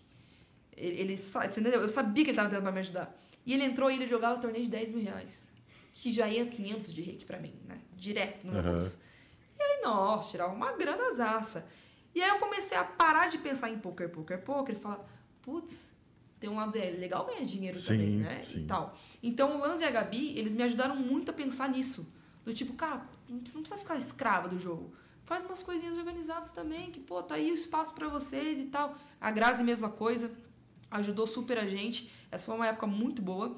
E aí, nessa época, aconteceu de eu querer mais eu quero mais. Uhum. E eu lembro que tinha, começou aquela moda de embaixador, embaixador para cá, embaixador para lá. E eu me mulhei, né? Porque o que acontece? O embaixador ele é convidado. Certo. Eu me convidei, óbvio. Porque, pô, eu tava, eu tava lá no PP Poker o tempo inteiro. Fazia tipo um ano e meio que eu tava no PP Poker fazendo propaganda. E fora o clube do Lance específico, tinha o Marçal, que trabalhava no PP Poker, que tinha a propaganda do PP Global, uhum. que era do PP mesmo, direto com a China. Então, a cada, tipo, três meses tinha propaganda que a gente fazia, a gente ganhava em dólar para fazer aquela propaganda. Oh, bacana e tal. E, tipo, você para pensar, isso me acostumou a ter dinheiro fácil. Porque, tipo, não fácil, porque... Que nem para o jogador de futebol. Não é que o dinheiro é fácil. É porque a publicidade proporciona isso. Ele não Sim. precisa nem jogar bola. Ele vai fazer um... São as oportunidades que aparecem. Oportunidades que aparecem graças às outras coisas. Mas Sim. aí eu tô chamando a oportunidade de fácil realizar Sim. aquilo. Então, assim começou a, a, a, a para mim a, dinheiro fácil. Porque, pô, eu faço um vídeo de 30 segundos, leva. Na verdade, era difícil porque não tinha filtro, tinha que me maquiar. Era essa a dificuldade. e eu postava 30 segundos e recebia 500 dólares. Cara, que loucura, que da hora. E, cara, quando você está acostumado a ganhar dinheiro fácil, que para você é fácil, você não quer trabalhar. Você não gosta de trabalhar. É, é um terror. E aí eu falei, putz, eu quero, eu quero esse tipo de dinheiro. E fiquei enchendo o saco do Marçal. Eu falei, Marçal, porque o Ureia foi embaixador. Eu falei, precisa de uma embaixadora mulher, pô. Eu me comunico bem. Que vergonha, né? A pessoa se oferecer assim, um negócio que não se oferece. A pessoa tem que ir atrás de você. E eu me ofereci pro Marçal. Fiquei, ô, oh, vamos fazer um negocinho pra eu ganhar por mês e tal. E eu tava louco pra morar sozinha em São Paulo. Eu ainda tava com os meus pais e ficava indo pra São Paulo. Uhum. E eu preciso de um salário pra morar em São Paulo, né? E aí ele, tá, vou mandar pros caras. Ele, coitado, ele fazia bonitinho, tal. Teve reunião, teve reunião. Um dia ele virou pra mim e falou assim, deu certo E ele perguntou quanto que eu queria ganhar. Muito burra, mas muito burra. Eu, 2.500. Falei, dá pra pagar o aluguel e não come, né? Não se alimenta, não faz mais nada. O aluguel tá pago. E aí eu feliz da vida, já tinha, postei um vídeo falando, aí consegui o que eu queria, embaixadora, tá, fiz a propaganda e tal. No dia seguinte, não vou citar nomes, tá? Mas enfim, no dia seguinte eu recebi uma proposta pra ir pro Poker Bros. Falei, não, cara, não tem como. Já tá quase tudo. E, e, e eu fiquei quatro dias para assinar o contrato do PP Poker. Te juro por Deus, eu não tinha motivo para não assinar. Eu que implorei pro cara, eu que pedi pro cara. Ele falou, só falta assinar. E eu não assinava. Aí passou um dia, dois dias, eu falei, já vou assinar. Que era digital, né? Uhum. Falei, já vou assinar. e não assinava. Aí falou, até amanhã precisa, tá, tá bom. Aí a pessoa me chamou e falou assim, viu, bora pro Poker Bros, sei o que e tal. Eu falei, pô. E outro, PB Poker já tinha nome consolidado, né? Uhum. Poker Bros nem sabia o que que era. Falei, cara, não tem como, não sei o que e tal. Falou, quanto você vai ganhar? Falei, vou subir um pouquinho, só de sacanagem. Falei, eu vou ganhar 3 mil. Aí você tá louca? Aqui você vai ganhar cinco vezes mais. Falei, quê? Peraí, como é que é? Eu, como, como é que é? Falei, sério? Pô, tá de sacanagem? Papapá, papapá. Falei, Jesus Cristo. E eu, eu conversei com meu pai, falei pro meu pai da questão. E aí eu falei, putz, pai, eu tenho vergonha, né? Que eu fiquei no pé do Marçal o tempo inteiro para fechar. Eu vi pra ele. Aí meu pai virou, não que seja o caso do Marçal, mas é o mundo dos negócios. Sim. Meu pai virou e falou assim: deixa eu te falar uma coisa, Andressa. Quando você não for mais importante, você vai ser descartável. Faça essa besteira, pede desculpa e siga e vida que segue. Uma hora vai acontecer isso com ele também, da oportunidade dele, ele vai ter que escolher. Sim. E aí, agradeci ele. Um textão que eu não tive coragem de ligar nem mandar áudio. textão explicando e tal. E ficou por isso. Fechei o contrato com o Pokébros. E esses quatro dias você não assinou, você não tinha nenhum contato com o Poker Bros ainda. Nenhum. Juro por Deus, nada, nada, nada. Loucura. Loucura. Eu acho que. Eu vou te falar, foi um pouco de preguiça. Falei, não, depois eu vejo, depois eu vejo. Mas parecia que tinha alguma coisa ali que. Eu acho que é o salário que eles aceitaram muito numa boa. Na hora que eu falei 2.500, eu falou, perfeito. Falei, não. Geralmente quando a gente fala de dinheiro, tem um negócio mais pra cá, mais pra lá. Claro. E aí eu fiquei me pegando. E eu lembro quando eu falei com a Gabi Belisário, ela falou assim: Não, você não aceitou por menos de cinco, né? Eu falei, o quê? Eu podia pedir cinco? A Gabi sempre foi muito bacana, em, de tipo, pensa alto, valoriza o seu trabalho. Mas eu eu sempre, por, pra mim ser dinheiro fácil, porque pra Gabi não é dinheiro fácil. Porque ela é toda organizada, ela pensa no que ela faz, não sei o quê. E o meu era várzea, era pegar aqui, tá, tá, tá. Então ela valorizou o trabalho dela, do tipo, é assim, pô, eu dou meu máximo, tem que valer o que eu tô fazendo. Na minha cabeça valia pouco, entendeu? O que eu tava fazendo. E aí fechei com o Poker Bros. Sessão de foto, estrelinha, papapá. E, cara, era uma força de trabalho muito pequena pro que eu tava ganhando. Aí, estrela. Apartamento top em São Paulo. O carro eu comprei com. Eu comprei um carro, mas foi com o dinheiro do, do CPH que eu acabei ficando em terceiro. Que eu brinquei, a- eu, quando o Ricardinho faleceu, eu virei pra esposa dele e falei assim, post- no post de lamentação. Eu falei assim, pô, eu chorei, sofri, o moleque era do bem. E aí eu falei assim, vou, eu ainda vou buscar um troféu de CPH pra ele. Ainda bem que eu não falei que ia cravar. Falei, ainda vou buscar um troféu de CPH pra ele. No primeiro CPH que eu jogo, eu, eu puxo o troféu. Tesão, tesão. Não, tesão, foi, foi demais. E. Onde eu tinha parado? No carro. No carro. Comprei o carro com o dinheiro do. do, do- Não, desculpa, essa foi a melhor fase da minha vida. Puxei em terceiro do. Antes do CPH, uma semana antes, teve um. Foi quando eu comecei a jogar no H2, de verdade. Que nem gente, né? Porque eu tava já em São Paulo, morando com o Bruno, papapá. E ele começou a me colocar pra jogar bastante torneio. Aí teve uns 50k, o Bruno me colocou. Foi um dos primeiros torneios que eu joguei no H2. Nessa nova fase. Cravei. Lindo. Deu 15 mil reais. E foi muito engraçado, porque um dia antes eu perdi pro Nor- Norson na mesa final. E aí eu tinha uma parada de chinelo. Você, viu isso em algum lugar? Não, Vi, claro chinela. Aham, Eu ta- ta- tava no meu roteiro aqui. Alguém perguntou um dia pra mim que eu ia jogar o leite, tava todo mundo de salto. E eu de chinelo. Ah, eu tô aqui pra jogar poker, não pra desfilar, pô. Do chinelo, tô confortável com chinelo, gosto de chinelo. Chinelo, chinelo. E aí eu comecei a gravar zoando. O chinelão tá aqui, papapá, papá. Minha mãe, né? Que horror. É, se veste que nem eu, põe uma sapatilha. E aí, foi muito engraçado quando eu tava indo no torneio com o Bruno no carro, eu, eu postava muito. Hoje eu não posto mais nada, mas eu postava muito. Eu falei assim, galera, vou até resgatar depois. Tô de chinelo, hoje não tem Norson, esquece. E foi, fui mandando, né? Bainha e tal, papapá. E começa a funilar. E foi um torneio sei lá, deu umas 200 pessoas. Começa a funilar a mesa final. Quem tá na minha esquerda? Norson. Ai, que porre. Aí eu postei a foto com o troféu com o chinelo. Falei, chinelo, teve eu. Então foi engraçado porque eu falei antes, na sacanagem. Ó, eu falei, hoje tô de chinelo, Norson. Esquece, não tem jeito. e aí eu ganhei 50k, logo em seguida teve CPH. Eu cravei o Leites, que teve, que foi o meu bicampeonato. Fiquei em terceira.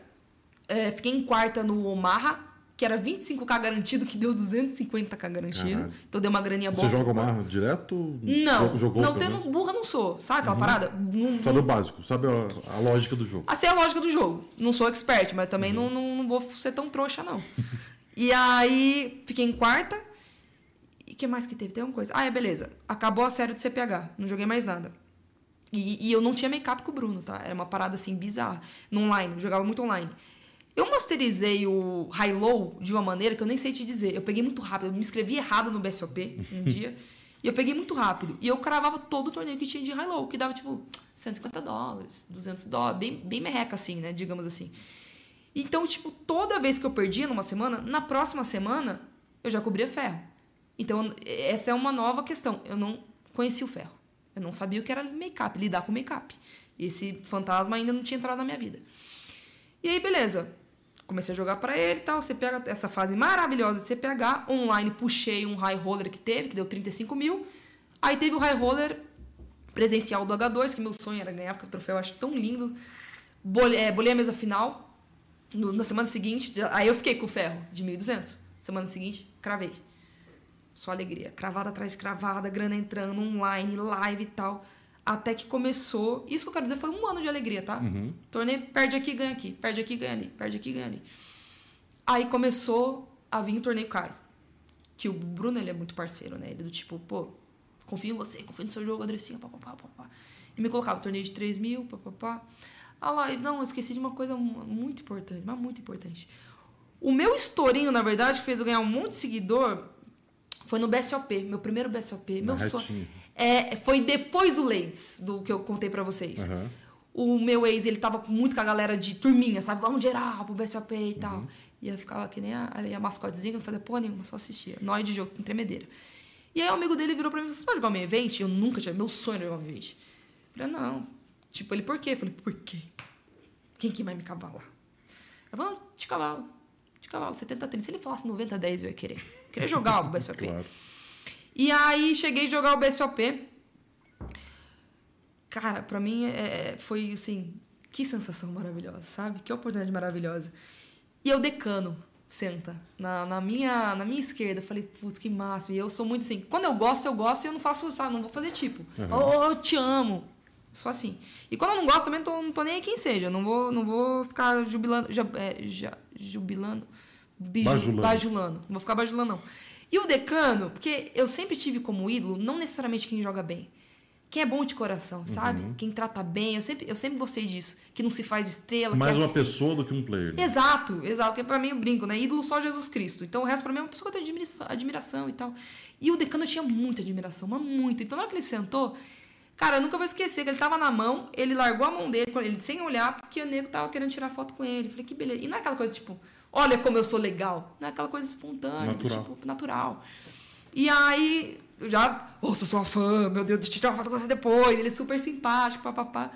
Só que, ficar na orelha é uma coisa, o jogo é, jogo é outra. E eu tava bem, eu tava, tipo, começa com 20 mil fichas, não me engano, 25 ou 20 mil, acho que é 20 mil no meio Hoje em dia é 30, eu acho. Hoje é 30. Eu acho Será que, que é era 30. Acho que era 30 também na época, né? Sempre foi 30. Ano passado. Eu só joguei o main event do, do, do Millions ano passado, acho que era 30, mas eu não, não, não tenho jogado tanto live. Eu acho que é 30, tipo, meio padrão. É? Tô na, eu tô com 90 mil fichas, o decano tá naquele momento que ele levanta e sai, levanta, ele tava levantando e saindo, sai uhum. pros tiros lá, ele senta na minha esquerda. Aí ele puxa umas mãozinhas, aí eu conversando com ele, conversando comigo. 30, tá com umas 36 mil. E a menina que tava do lado esquerdo dele, Minto, desculpa, ele tava na, na minha direita, na minha esquerda. Tô tentando lembrar da foto. Ele tava na minha direita. Ele tava na minha direita, é isso, porque na foto ficou, ficou com o trago, eu tirei selfie com ele. A menina que tava. A pessoa que tava na minha esquerda era uma mulher muito nítida, mas muito roxa. Ela não jogava uma, uma mão na mesa. Aí o Degas abre do botão. Eu olho, que, que é padrão, na verdade, né? A 9 off e tribeto ele. Ele abriu, sei lá, 1.700. Não, minto, ele abriu 3x e meio. Falei, pô, não tem como ele ter valor. Na minha, nessa, eu ainda não tinha o GTO. Uhum. Eu tinha essa questãozinha. Falei, pô, tem uma na cabeça dele que tá já bujulando ele. Tem uma mulher super nit no big, no big dele. Ele vai abrir 3,5 pra quê? Se ele tem, tem o topo doente, não vai fazer isso. Aí ele abriu 3,5, eu volto sei lá, é, 12. Tipo, ele abriu 3, eu faço tudo 14, alguma uhum. coisa assim. E aí era tipo um terço do stack dele. E aí ele pensa, pensa, ele. Eu não vou, eu não, não tinha esse estrelismo, tá? Nunca mostrei blefe nenhum. Sempre uhum. foi tranquila. Só que eu não aguentei, que ele virou pra mim e falou assim: É, senhorita, com um par de eyes é fácil. Aí eu mostrei pra ele, não só de sacanagem. Aí tipo, eu achei engraçado que eu não ia gostar. Assim. Óbvio que eu não ia gostar. Não tem o porquê. Muitos jogadores têm essa parada. Por isso eu não tô tirando meu da reta. Você não gosta que mostre blefe. E ele foi uma humildade, sabe? Mas tão humilde. Ele deu risada e era genuíno. Ele é sem vergonha, não sei o quê. Tanto que a gente foi capa do. Sabe no YouTube, quando você vai dar o play, tem uma capinha uhum. de fundo? A gente era capa. E eu brinquei, eu tava assim, ó, na mesa, debruçadona. E ele tava dando risada. Aí eu brinquei no, no Instagram, eu postei assim. é, quem será que tá sofrendo, né? E eu ali com a mão e ele sorrindo. Aí ele compartilhou no Instagram dele, colocando assim, o dia que fui honrado pela Andressa. E eu não sabia que era honrado. Eu fui, eu pesquisar no Google. Eu vi um nado humilhado. Falei, mentira, que ela postou isso? Meu Deus do céu. Nossa, agora eu sou fã de verdade. Aí ele postou isso e daqui a pouco eu vou pra um nada do Dan Almeida, que agora não, eu não, a gente meio quer álcool. saber eu tô- dos dois, com certeza. Eu tô O nada do soltinho. vovô. Momento ou nada no Daniel Almeida. Essa, essa tem muita gente querendo saber. Enfim, aí o decano foi super gentil comigo, quebrou a nossa mesa. Aí mudou, não, não tinha mais isso do decano, fui pro dia 2. E eu fui embora de. Era aniversário da minha mãe, tive que ir embora de ônibus pra voltar no dia seguinte. Dia 3. Se não me engano, dia 1, dia 2, dia 3. A mesa final foi dia 5 dia 4, não sei. Sei que eu, eu caí em. de- Eram 1.900 e poucos jogadores, eu caí em 11 primeiro. Aí eu lembro que quando tava duas mesas, né? Foi, foi o torneio que o Neymar foi jogar o Real Roller. Então tava um furor, a gente assistindo. Colocaram um cercado em volta, só duas mesas. E eu olhava aquilo, pra mim era surreal. Sabe, olhar. Aí vem a parada que eu quis te falar, a questão de jogar esporte desde pequena. Cara, quando você joga bem alguma coisa, você tá acostumado a ganhar. E você não gosta de perder. Não é que nem no poker que você, tipo, é muito bom. Não é meu caso, óbvio que você é muito bom. Mas você é o primeiro a cair. Você, você entendeu? Não vai chegar nem perto do ITM. Isso é comum. E Então é um, é um baque quando você começa a jogar poker. Você fala, caramba, você perde mais do que ganha. E quem é leigo de poker acha isso estranho. É difícil a pessoa entender. Você sempre vai mais perder do que ganhar. Pô, Pra mim, o melhor jogador do Brasil, pra mim, tranquilamente, um dos melhores do mundo, é o Yuri. E não é por causa dos resultados que ele tem, porque é é sempre assim, né? Na hora que tem resultado, o cara é Sim, bom. aparece. Na, na hora que tá na fase ruim, ele é um gênio. Então, assim, ele perde mais do que ele ganha. Isso é óbvio, qualquer um perde, não de dinheiro, mas de dinheiro, quantidade mas, de claro, torneios. é Isso é óbvio, é impossível. E aí, só que eu vou te falar uma coisa: você se acostumar com a perda é, é difícil. Já é um baque, é, é difícil, principalmente o tempo inteiro. Só que pior que perder é o quase. E você pode pegar essa analogia em qualquer coisa da sua vida. Que nem a Copa do Mundo. Se não tivesse feito gol e a Croácia tivesse feito gol no finalzinho, teu sofrimento ia ser menos, porque não teve quase, sabe? Uma, uma mulher engravida, vou longe, mulher engravida perde o bebê. Pô, não tô nem somando a alegria de ela ter a filha, mas a tristeza mesmo. É pior. O quase dói muito. E no poker você tem que lidar com o quase. Esse quase é é de matar, porque você tem que recomeçar todo o trabalho de novo. Você olha no torneio que você cai em 11 primeiro, que tava lá pra minha vitrine. Falei, mesa final. Faz tempo que uma mulher não vai pra mesa final. Você vitrine. E quase. E aí você fala, nossa, pra eu conseguir de novo, vou ter que ter dois mil reais para dois mil e quinhentos reais pra jogar. Eu vou ter que enfrentar um field de 1.900 e poucos jogadores pra conseguir ganhar de novo. Esse quase é, é- é- eu brinco que é o menor, é a menor, maior distância que você tem de alguma coisa. Então assim, pra mim pior que perder é o quase. O quase é uma tortura assim muito complicado. Então eu- tive um tempo pra me adaptar durante todo esse tempo. Tudo que eu falei que eu passei, nesse meio tempo eu tava tentando lidar com as perdas, que é muito complicado. Eu sempre tive dificuldade em lidar com perda. Isso reflete muito no jogo, você sai bravinho, sai putinho e tal. E também com o quase. E o quase me deixava mais irritada do que o, o perder. E eu falei isso numa entrevista e falaram: ah, tá querendo bancar a estrela? Não é. Pra mim, me irritava mais ficar em segundo lugar, principalmente Sorocaba, que eu olhava um retardado mental, não pode falar essas coisas, politicamente correto. Um cara ruim de jogo. E eu falava: ah, não, cara, não, vai sair na foto que eu perdi pra ele, tá? Puta da vida. Eu falava: pô, preferia nem ter no PFT. Então, assim, eu, e coisa de marra, de babaca, mal, Uhum. mal trabalhado psicologicamente, birrenta, mimada. Ego também, tipo, tem Não. muito, tem muito de, tipo, a gente fala de jogadores de poker que vão evoluindo e o que vai perdendo um pouco é a parte do ego, né? Então, tipo, você já passou por essa evolução com certeza, mas no começo é todo mundo e tipo, tá- a gente tá falando de, do Yuri que gente falou, tipo, teve esses problemas no começo da carreira. Todo mundo passa por um momento que o ego é muito mais pesado do que depois de um tempo que você entende a natureza do jogo, que você entende as coisas que, que vão te levar a ser um jogador lucrativo. Então, o ego no começo ali, ele, é, ele te afeta muito mentalmente, não tem como. E parece que é pleonasmo, né? Jogador e ego. né? Parece que é a mesma anda, coisa. Anda, mesmo, anda lado a lado. E, e passando por isso da Gabi Belisário ter me ajudado, o Bruno ter me ajudado, na época do Poké Bros, eu já conhecia, já tive um encontro com ele, encontro modo de dizer, né, de se encontrar para discutir algum negócio, com o Toro, sabe quem que é a Hernan Toro? E ele foi uma pessoa que me ajudou, assim, ele é argentino. Ele é argentino. Ele me ajudou, assim, ele tampou um buraco em mim que nem eu sabia que tinha, dentro de mim, sobre mim mesma. Ele é um cara de família, gente boíssima, tem 60 anos, mentira, tem 50 e pouco, sacaneando ele, ele é lindo, lindo ele. E ele começou a me tratar mentalmente.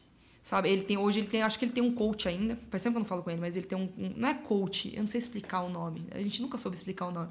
Ele faz você se conhecer. Então, gente, mentoria, basicamente. Isso, mentoria. Eu, eu, sempre falei que ele é meu mentor. Ele era meu chefe e meu mentor ao uhum. mesmo tempo. Então, tipo, meu melhor amigo na época, meu chefe ao mesmo tempo. E aí ele colocava vídeos para mim de cabeça, sabe? De você pensar, coisa de fábula infantil. Sim. Que você olha, aí ele fazia perguntas sobre mim, tudo mais. Era uma sessão de uma hora e meia, uma vez por semana. E, cara, aquilo foi, foi me transformando de uma maneira, sabe? Coisa que. Um negócio que o Yuri falou, na verdade, que reflete exatamente o que o Toro quer dizer. O Yuri um dia falou, perguntaram assim para ele: o que, que faz você. O que, que você acha que mais te ajuda no poker? Aí ele falou assim: Deus. Aí qualquer um falou: que, que nóia que esse cara tá entrando, que parada que ele tá entrando. Aí o que, que é a parada que o touro faz eu enxergar? a felicidade do outro. Isso é, isso é trabalhar, não é do dia para noite, sabe? Quando você perde uma mão, você vê a felicidade da pessoa, você fala, pô, a pessoa tá feliz. Então, tipo, parece utópico. Mas se você trabalhar certinho, você começa. Quando eu tava bem trabalhada, aí eu paro de trabalhar e começa a ficar revolto de novo. E ele fazia isso muito comigo, de olhar a alegria em volta, tudo que eu tinha em volta. E isso me, me, me fez muito bem, sabe? Eu comecei a acalmar, comecei a ficar mais tranquila para jogar. Aliás, isso aqui, ó. Isso aqui ele que me deu, ele fazia eu rezar bolinha por bolinha para mentalizar o que eu queria.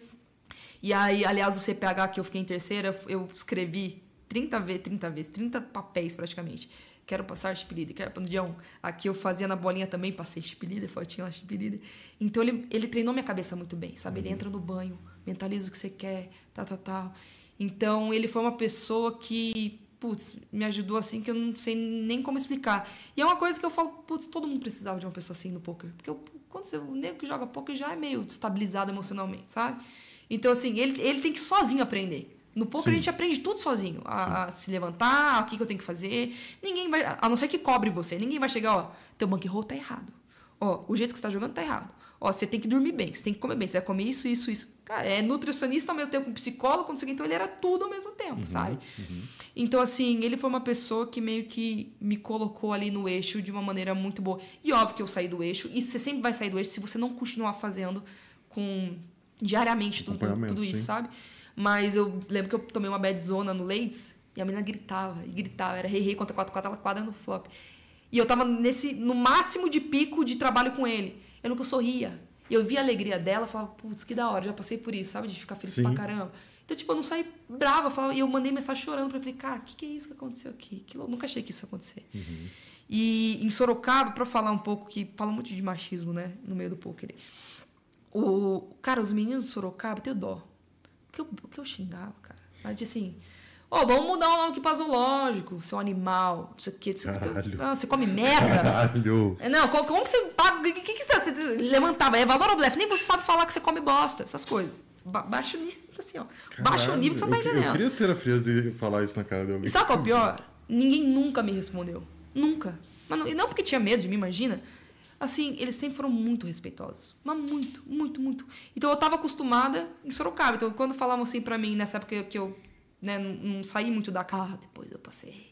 Mas na época eu tenho um amigo chamado Paulo Bandeira e a Sassá, que aliás ganhou um anel de, de leites do uhum. WSOP. Cara, assim, meu coração é de alegria de falar, porque eles são, eles são muito parceiros, sabe? De estar de tá lá, de falar. Eles não querem saber se eu tô ganhando 50 mil por mês, se eu não tô ganhando nada. Vem aqui jogar de cavalo. Está tudo bem com você? Vem aqui, estamos com saudade de você. Então, assim, em Sorocaba, todo mundo, todo mundo é assim, sabe? Eu acho até engraçado que eu não sou nada. Eu não consegui nada. Você para pensar em tudo que aconteceu no poker, eu não consegui porra nenhuma não, perto do que assim. todo mundo tá conseguindo. Não, sabe? mas é tipo, você talvez não valorize tanto porque você viveu e, tipo, não valorize tanto porque você viu o resultado dos outros. Mas eu, eu, uma coisa que a gente fala muito no time. Tipo, se você ficar olhando pro quintalzinho do outro lado, cara, não tem ninguém que vai ser sucesso perto do Yuri. Ninguém vai ter sucesso perto do. Perfeito. Sei lá, a gente aqui, ninguém vai ter sucesso perto do Flow. Do um podcast grande, pode pá, uhum. do Flow. Mas, tipo, você tem que destacar o que, que você conquistou dentro da sua realidade. Igual você falou aquela hora, qual que é o meu problema dentro da minha realidade? Perfeito. O meu problema é que meu pai não deixava eu sair. O, meu, o problema a conquista também tem esse lado. Então a conquista também, tipo, pô, o que, que eu pude jogar? Pude jogar Masterminds, pude jogar CPH, pude jogar o BSOP, pude jogar. Nessas coisas você teve sucesso. Então, cara, por que, que, tipo, não tem como não se desvalorizar, tá ligado? Tipo, você tem que se valorizar um pouquinho mais. É que, é que, assim, quando a gente olha pra jogador hoje em dia, a gente olha todos como se todos estivessem jogando WSOP. todos Exato, estivessem- exato. Então, tipo, pô, você não tem E tem, tipo, pô, 10 você não mil. tem high road, você nunca jogou tem, um high tem, road. tipo, 10 mil operários de poker no Brasil, tá ligado? Exato, não, e, e é uma molecada, cara, o poker no Brasil é bizarro. É muita molecada que ninguém sabe o nome que joga muito bem, Muita. surreal. Uhum. Que se eu vi o Triton, né, que teve agora, nu- nunca teve tanto brasileiro que nem agora no Sim, Triton, o Ryan Tails tava- né? tava lá. Cara, amassaram. E vai acontecer, E é vai natural. E vou te falar, mas sem sacanagem, parecer, não sei se é muita loucura minha, eu acho que não, sem sacanagem. Tem um monte de molecada, e vou te falar, mesmo no, que amassa no micro, que você põe lá, cara. E, e não, não, vou falar que vai ganhar, mas que vai super bem, não vai nem tremer na base, e vai jogar o Sim. jogo. Com o nego cavalando ele, ele jogando. Então tem, cara, tem muita gente. Então, querendo ou não, a gente vê nego jogando torneio de 1 milhão, 250k. Cara, fala assim, pô, são só eles. Porque eles conseguem jogar. Tem, tem é muita isso. banca por trás, tem muitas outras coisas por trás. Claro. Mas eu não tenho dúvida que tem assim, uma, muito de, de milhares de molecada que você põe pra jogar. Só que a gente tem que contar com a variância, tem que contar com Pra caralho, pra caralho. Também não é fácil pro time, entendeu? É, é complicado. Não, a gente vai, por exemplo, num torneio, num BSOP da vida, sei lá, custa 3 mil, 4 mil reais a inscrição. Tem meninos que a gente coloca pra jogar uma média de banho de 10 dólares que vão ser melhores do que os jogadores que estão jogando 4 mil reais. Então, é, não estão no momento deles jogarem ainda. Mas a gente, tipo, pode perceber que o nível do poker hoje em dia no Brasil é muito absurdo, é muito alto, tá ligado? No nível do poker, tipo, não só online, no live também tem vários jogadores bons e tal, então é, é bizarro. E não tem oponente fácil. Você pega os, os caras que são empresários, que, que jogam de vez em quando. Cara, eles têm can, que nem eu falei, cancha de jogo. Eles têm Uhum. can, até com os caras que são ruins, né, entre aspas, é difícil pra caramba jogar pra tudo Não, que você é pega um, um cara que vai poder jogar um high roller de 10k lá, por exemplo. Não é profissional, vai poder jogar. Pra esse cara ter 10k da- pra dar um banho, ele fez alguma coisa muito inteligente na vida dele. geralmente. Exatamente. Então, tipo, o cara, ele sabe pensar, ele sabe ser inteligente. Então, já facilita muito pra ele. Exatamente. Então, assim, é, eu sempre pensei nessa parada do tipo, cara, eu não pude nem jogar, você entendeu? Tipo, Uhum. o, que eu, o que eu consegui na minha vida, muita gente conseguiu, exceto os torneios em Sorocaba. Canduzinho Lenda, que é um cara lá que tem, nossa senhora, 500 cravadas. E que, que eu ia falar? Eu ia falar alguma coisa importante. Não, nada que eu falo é importante, né? mas no, no, pra assim? mim, no momento... Ela só tá desvalor- desvalorizando demais, Anderson. Vamos ter que conversar com o teu psicó- psicólogo hoje. Vamos fazer um trabalho com você, porque não tá se desvalorizando muito. Já carregou cinco bandeiras, cravou Nossa, peraí. 200 torneios em Sorocaba e tá falando assim. Você acredita que eu esqueci meu carregador em Sorocaba? Eu tô sobrevivendo com powerbank. Posso ficar aqui? Você carrega pra mim enquanto eu. Vai, Pico Pico. Muito obrigada, Pico Pico. Eu vou voltar um pouquinho falar um pouquinho da, da parte de imagem que você trabalhou com o Instagram, com quando você chegou nas suas parcerias ali. É, como que foi, tipo, você falou que não se planejou muito para isso, mas como que foi sair de uma pessoa que não era conhecida para sair uma pessoa que, além de ser conhecida, também, querendo ou não, toda menina que aparece no meio do poker se torna meio que um exemplo para outras, se torna meio que alguém a ser seguido, alguém a ser é, admirado. Como é que foi essa transformação dentro da tua cabeça para você? Cara, é engraçado você falar isso, porque é, pra mim acho que às vezes é meio que o reverso, sabe? Porque tem a velha guarda, né? Old school e new school. E que nem, por exemplo, pra mim, quem que é referência hoje que eu olho e falo, cara, que, que, que nem eu falei, eu sempre olho pro tipo de pessoa. Quando eu não conheço, obviamente, é o que eu acho Aham. que eu vejo ali. A Bárbara que veio aqui, A Baque, é a Kemi. Aham. Pô, essa menina é uma belezinha.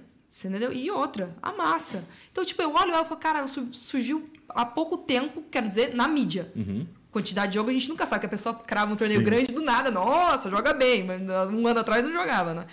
E aí eu olho ela, ela me inspira. Eu falo, caramba, eu tô um ano parado. Eu olho ela e falo, caramba, que bacana, ela tá me inspirando pra caramba. Mas você acha que ela teria um espaço se você não tivesse ajudado a trilhar o caminho, por exemplo? Eu acho que ela abriria o espaço. Não, não tenho dúvida que ela seria quem abriria o espaço. Porque, assim, é que nem. Eu, eu conheci ali, que foi quando minha vida virou uma loucura. O meio do poker de verdade. Que pra mim era o que tinha em Sorocaba. Todo mundo amigo, pai de família, né, né, gente médico, advogado que vai jogar. E aí tem aquele lado que é. Quem você achava que era, que era ídolo é pilantra. Você entendeu? Mulher que faz coisas por trás que você fala, meu Deus do céu, não imaginava. Sim, acontece muito. Então, assim, quem é muita gente que era ídolo pra mim virou nada. Virou pessoas e eu não, não fico fazendo sala, não. Então, assim, eu passei por situações de falar, putz, que pena. sabe? E assim, é perna atrás de perna, é loucura. E meio que no poker é aquela coisa, todo mundo sabe, mas todo mundo sorri e finge que não sabe. Que cumprimenta e fala, nossa, você joga bem pra caramba, você foi muito importante. E todo mundo sabe o que faz as costas. Entendeu? Então, assim, esse meio que é um meio que, que não, não, não sei lidar, não. E é muito triste quando você gosta muito de uma pessoa e ver o que, que a pessoa faz, sabe? Então, assim, eu brinco que no poker é, é muito estranho. Quando eu, quando eu for falar bem de alguém, eu falo muito bem. Do tipo, essa pessoa é correta, é ética, bonitinho. Porque para mim é, é, tão difícil, porque se, se, é certinho na vida financeira, traz esposa. Se não traz esposa, dá é pilantra, dá calote. Sabe? Então, assim, eu comecei a ver um mundo que eu não conhecia, porque, que nem eu falei, criador na cavó. Eu não conhecia muita coisa. Criado com meu pai, com a maneira que ele falava, que nem para mim assim, vou te pagar X dia. É X dia. Aí teve, eu tive que lidar com o PP Poker, de mandar que eu era agente, para ganhar o meu reiki. Então, para mim, era que ingênua. O pessoal falou que vai pagar X dia, ela vai pagar X dia. Então, digamos que eu tomei um calote de 50 reais. Aprendi, ainda bem, aprendi com 50 reais. Comigo não tem mais essa. Aí vem uma pessoa que é muito minha amiga e fala assim, viu, manda ela para mim, depois eu te pago. Não. Não é nada contra você. É um negócio que eu adotei pra minha vida. Uhum. Porque, é, e vou te falar, isso pode acontecer na vida dos outros e, e, pelo que eu, que eu vejo é comum. Mas um negócio que eu, que, que eu não curto é quando você joga a justificativa pro outro. Isso acontece demais no poker. Pegou mil. Mas eu sei que o piu-piu... Pico-pico. Pico-pico. Pico-pico. Que o pico-pico... eu, eu tô tentando achar um espaço que eu quero falar uma coisa aqui. Só terminar. Vai. Não, eu preciso fazer xixi depois. Você pegou mil meu.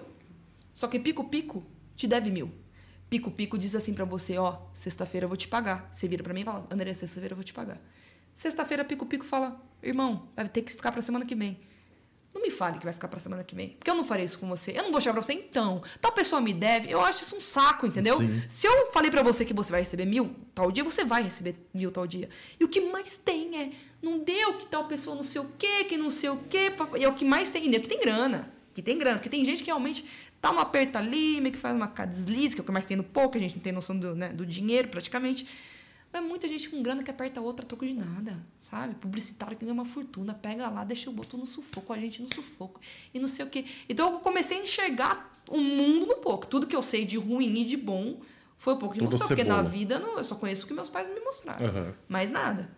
Fala, pico-pico.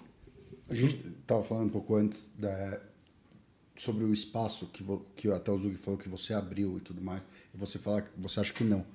Mas tem uma, tem uma lista, eu vou, eu vou falar só as mulheres que mandaram mensagem no chat Manda. falando de você. Então, tem a Luana, Luana Cássio, Samara Alexandre, Tudo Gabi, paga. Gabi Salles. O Pix vem da, daqui a pouco. Daniela Gali, Samara Alexandre. Enfim, To, todas essas, pelo menos, falaram que você é uma inspiração. Tem gente falsa no meio Não do é, guria. Tudo. Que isso? Que homem mundo que a gente vive. Tem, cara, com certeza. Tipo, você tem, pô, 16 mil seguidores lá. Cara, você inspira alguém, inspirou alguém. Não, não, eu, eu, eu, fico é de sacanagem, mas a gente nunca sabe quando a gente vai inspirar outra pessoa, né? Exato. Nunca, nunca sabe. sabe. Nunca sabe. Eu tô recebendo agora, tipo, pô, a gente tá no vigésimo do sétimo episódio. Eu tô começando a receber mensagem no Instagram, coisas tipo Cara, vocês falaram de, de saúde mental semana passada. E, pô, foi muito legal. Eu sempre tive preconceito e agora eu tô indo ver um psiquiatra e tá sendo muito legal. Tipo, cara, como que eu influenciei isso, sabe? A pessoa mais deturpada de cabeça. Não, exatamente. Isso é... Você precisa ir no banheiro? Preciso, só que sabe qual é o problema? Desde pequena eu sou assim. Quando eu ia na escola fazer xixi, se tivesse alguém esperando, eu não conseguia fazer de pressão. Eu vou ficar pensando, eu preciso vai fazer xixi rápido, eu preciso fazer xixi rápido. É, fica tranquilo. Não, eu fico conversando com o Pico Pico aqui, tá tudo bem. Tá vai bom. lá. Vai lá, tá tudo bem.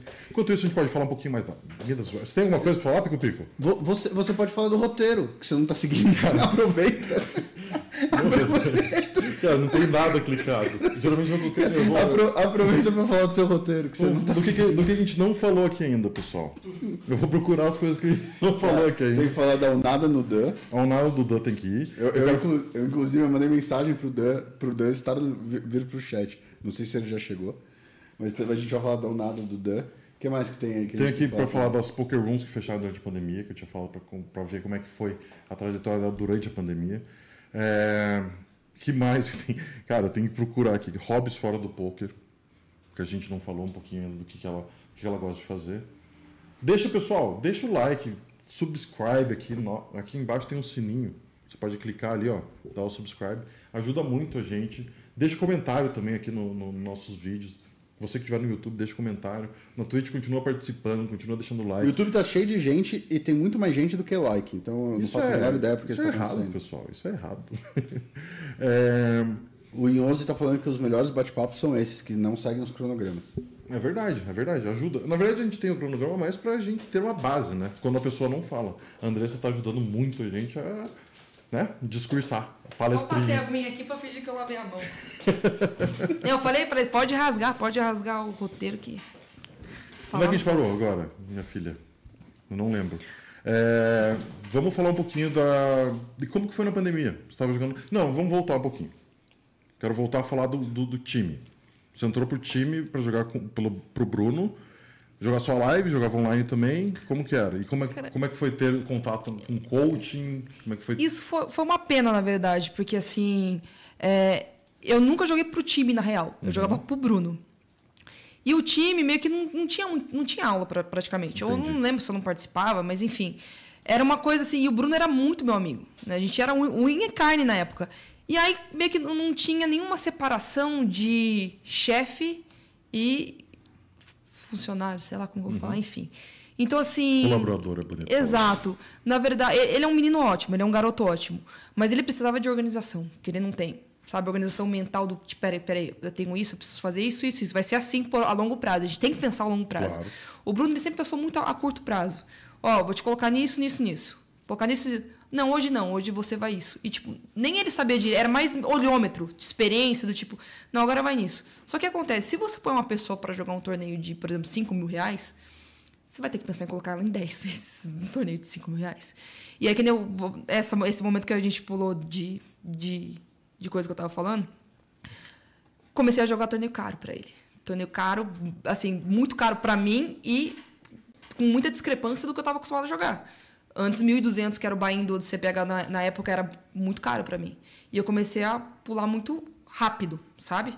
Aí eu fui pro high roller de 3, até de 5, 6 que ele me colocou. E foi a pior fase da minha vida. Assim. É, e vou te falar, o mais bizarro é, é mais fácil quando você fala joguinho mal, sabe? E não tô nem falando, porque quando você cai numa bad, você não mostra as bostas que você fez o torneio Sim. inteiro, né? Os spots A que você não definir. Exa- exatamente. Só que assim, era chocante. Era realmente muito chocante. Teve um torneio específico no Max, um high roller de 6 mil, se eu não me engano, que eu e o Theo, que era jogador dele, tava na mesma mesa. Eu tava aqui, o Theo tava no Big.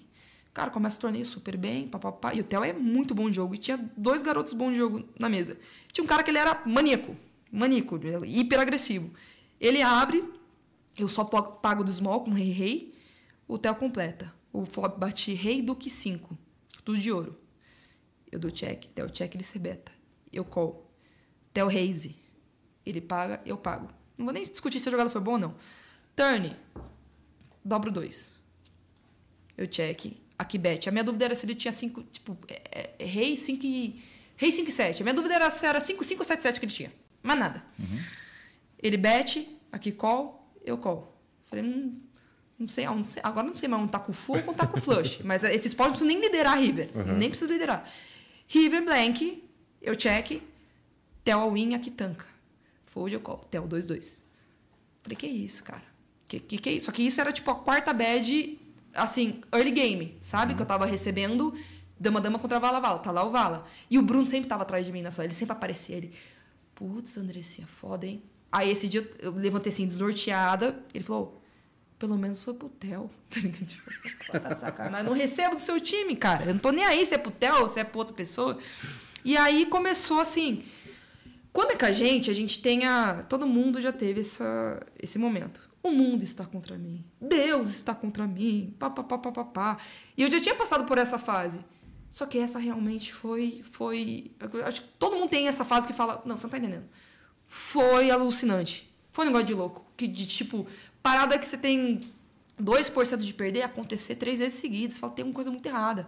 E todo o high roller que eu jogava era o mesmo field do high roller de 1200. Então não tinha mais problema com field. E, e eu só tinha que ter o buy-in pra, pra manter. E aí começou a subir, começou a subir. E eu não sabia lidar com make-up. Aí começou, tipo, por exemplo, 20 mil negativo. Em pouquíssimos torneios. Esse que é o pior. Pouquíssima amostra. E eu entendo ele, coitado. Para ele era uma oportunidade que ele estava me dando. Uhum. Só que nem ele sabe o que ele estava fazendo. Porque se ele vai me dar essa oportunidade, precisa ter o longo prazo. Só que nem ele também poderia sustentar isso. Sim. Pô, ele é um jogador que joga high stake, querendo ou não.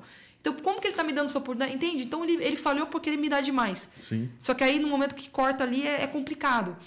E aí eu não queria sair de casa, porque ele falava assim pra mim: Ah, André, você tem que jogar o torneio na H2, pô, é, é, sonho, torneio de 10k. Como que eu vou sair de casa, sendo que eu não tô recebendo, por mais que eu tinha minha continha bonitinha, com tudo que eu ganhei nesse tempo? Eu vou sair, gastar 30 reais de estacionamento da H2, mais comida lá, passar o dia inteiro lá, sendo que se eu cravar o torneio de 10k, vou receber, olha, se estourar, vou, vou, cravar, vou puxar 4k, para tirar um fel de 30 mil? Se eu cravar, e eu sou cariana, né? A flor da pele. Hoje eu sou mais. Não parece, mas hoje eu sou mais cabeça para uhum. pensar. Na época, não quero, não vou. E se eu for, eu vou expulsar. Você quer acabar o torneio numa mão quando você tá na mera. Uhum. É essa. Então é isso que aconteceu. Começou a acontecer isso, eu não queria jogar. E vai high roller e nada dá certo. Foi uma fase assim. Não tô nem falando fase da minha vida, fase de, de bater as cartas bizarras. Bizarras. De armar, a puca, o cara chovar broca, showdown, trinca, broca, brocou. Era bizarro. E aí o make-up eu acho que chegou a 50 mil. Aí foi a. Ah, eu fui no Millions, puxei a vaga para ele de. Cara, isso é sacanagem, eu vou falar. O banheiro era de 100 reais. Pro, pro... Aí tem um Adon, Rebai, que é 250, mais Adon que é 300 e tal. Eu já. Era sexta-feira, cara, eu queria ir pra balada. Queria dar rolê. Ele, não, Andressinha, tem que ir na H2, que não sei o que e tal. Fui na H2. Cara, joguei que nem uma bonica. Tudo era tribet, tudo era forbet. De repente os chip leaders saíam, né? Não tinha que Sim, deu duas horas, vaga, né? Deu duas horas de jogo, de repente, André, seu, seu maior ficha, o que, que, que, é? Nem tava prestando atenção, falei, não acredito. Vai dar pra eu pra balada, eu tô com a vaga do BSOP Milhas de 3 pau e meio com 100, nem a Dom tinha dado. Aí, puxei a vaga, fui bem, peguei ITM. Eu peguei ITM em todos os milhos, joguei 3 milhas, os 3 eu peguei ITM.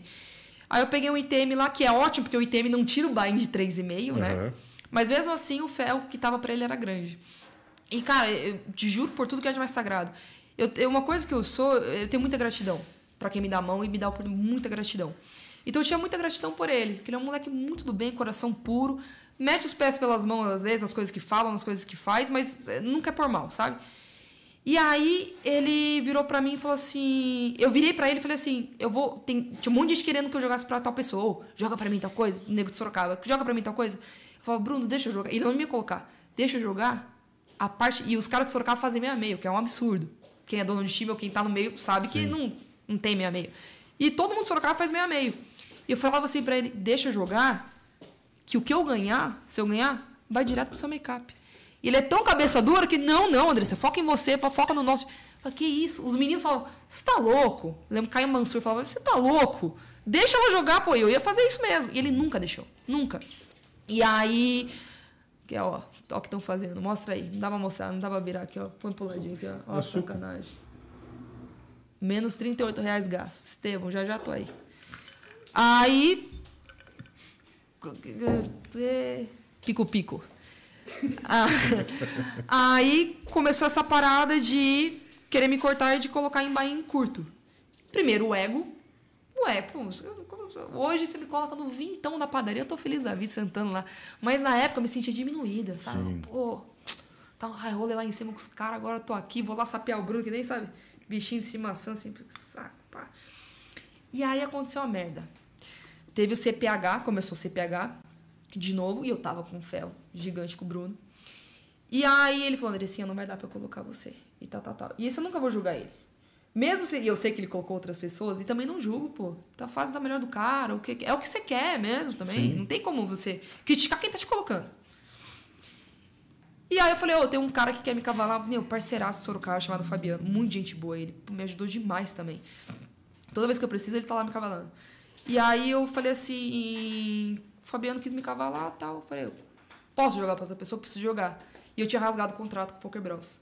Tinha acabado, finalizado o contrato. Bruno, eu preciso jogar. Preciso jogar. Ainda não tenho, não, não fechei contato com mais nada que, que me dê dinheiro, preciso estar tá jogando. Ele, tá bom, tá tranquilo, Andressinha, pode jogar, Andressinha, pode jogar, Andressinha. Pro azar dele, bounty, 150k, o primeiro torneio da reta. Cravei. Puxei 30 bounties, 30 cabeças. Só que aqui vem a parada. Eu também cravei, porque se eu tivesse jogando pra ele, eu não teria cravado. Pela pressão. Sim, pelo make-up. Make-up, papapá, papapá. Não teve dia, não teve nada. E eu lembro que ele tava na mesa final e ele tava acompanhando os jogadores dele. E tava, tava- o menino joga super bem. E aí meio que ficou esse clima, entendeu? Do tipo, puxou e tal, não gostei do que foi dito, falei algumas coisas e aí a gente teve problema. Só que é que pra mim, no poker sempre foi muito claro. Existe a gratidão, e tenho, e com jeitinho a gente consegue tudo. Tudo que a gente quer. Agora, na marra, eu sou uma pessoa birrenta. Eu não gosto de nada na marra. Eu não gosto de falar o que não é meu dever, mas que eu posso fazer de bom grado. Agora, meu dever não é esse. Então, aconteceu uma situação nossa que não foi legal, e depois surgiu outra situação que não teve nada a ver, que ele começou a falar, enfim. Finalizou assim.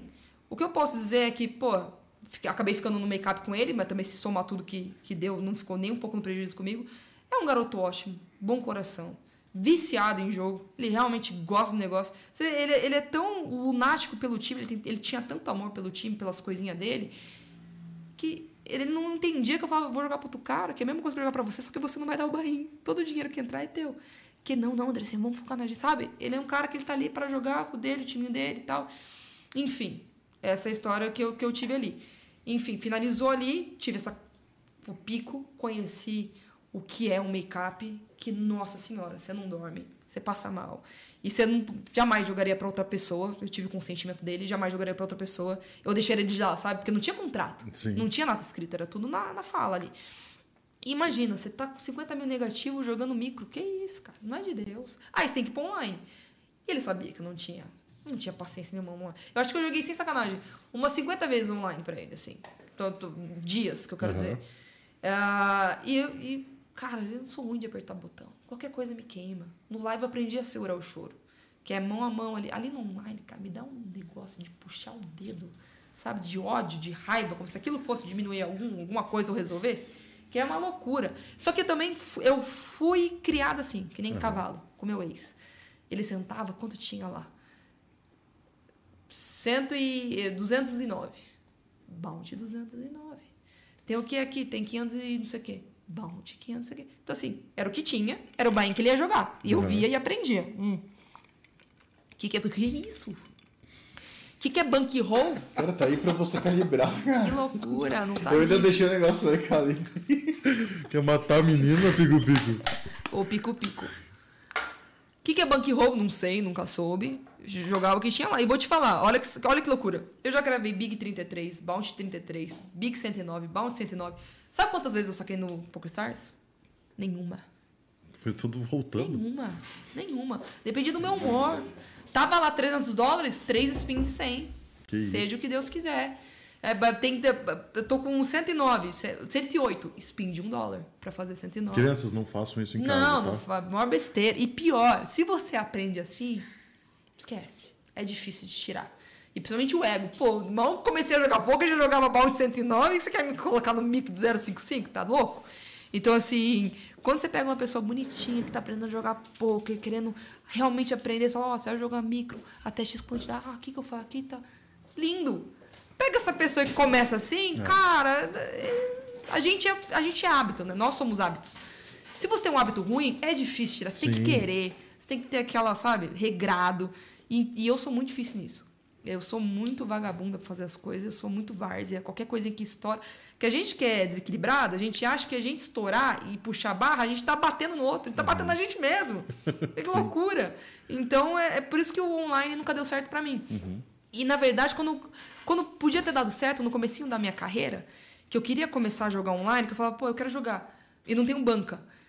Eu preciso entrar em time. Eu mandava meu formulário e não era aceita. Tipo, ninguém nunca me chamou pra nada. E hoje é mais tranquilo, mesmo se tiver um gráfico negativaço, eles vão te chamar e tal. Então, pra mim, era como se literalmente fosse uma seleção de futebol. Tipo, caramba, eu faço parte de um time, que loucura, que da hora. Então, como eu nunca fui aceita pra nenhum, e era bem restrito na Era 10 bem anos mais atrás, bem restrito, mais muito. Eu achava que, tipo, não, o time não é uma opção, porque Uhum. não tem como. Então, se eu, se eu entrasse naquela época, eu já teria outra mentalidade, eu aprenderia o normal, seria muito tipo, nossa, vou jogar 109, que Sim. medo, entendeu? Seria outra coisa. Então, eu aprendi muito errado no online, mas muito errado. E aí, opa, no Poké Bros era sonho, eu ganhei uma grana lá. Nossa senhora, ô fio de ruim. E eu podia queimar que dava certo também. Tudo, tudo de jeito dava certo. Eu brincava que eu era embaixadora e o baralho me protegia. É de sacanagem. Mas tem né? gente que pensa isso em É todos muito os sites. né? Mas É, não é verdade? Oi? Não é assim que funciona. No GG é, né, Dan? Tenho certeza que os embaixadores eles têm É mentira, pessoal. Tá? A gente só tá falando aqui pra uma, uma, uma piada. Não, e eu sou irônica e sarcástica, então quando no chat que eu tinha que fazer tweet. Odeio. Eu ia, eu ia perguntar da Twitch, É. inclusive. Não, não, não curtiu? Cara, eu odeio.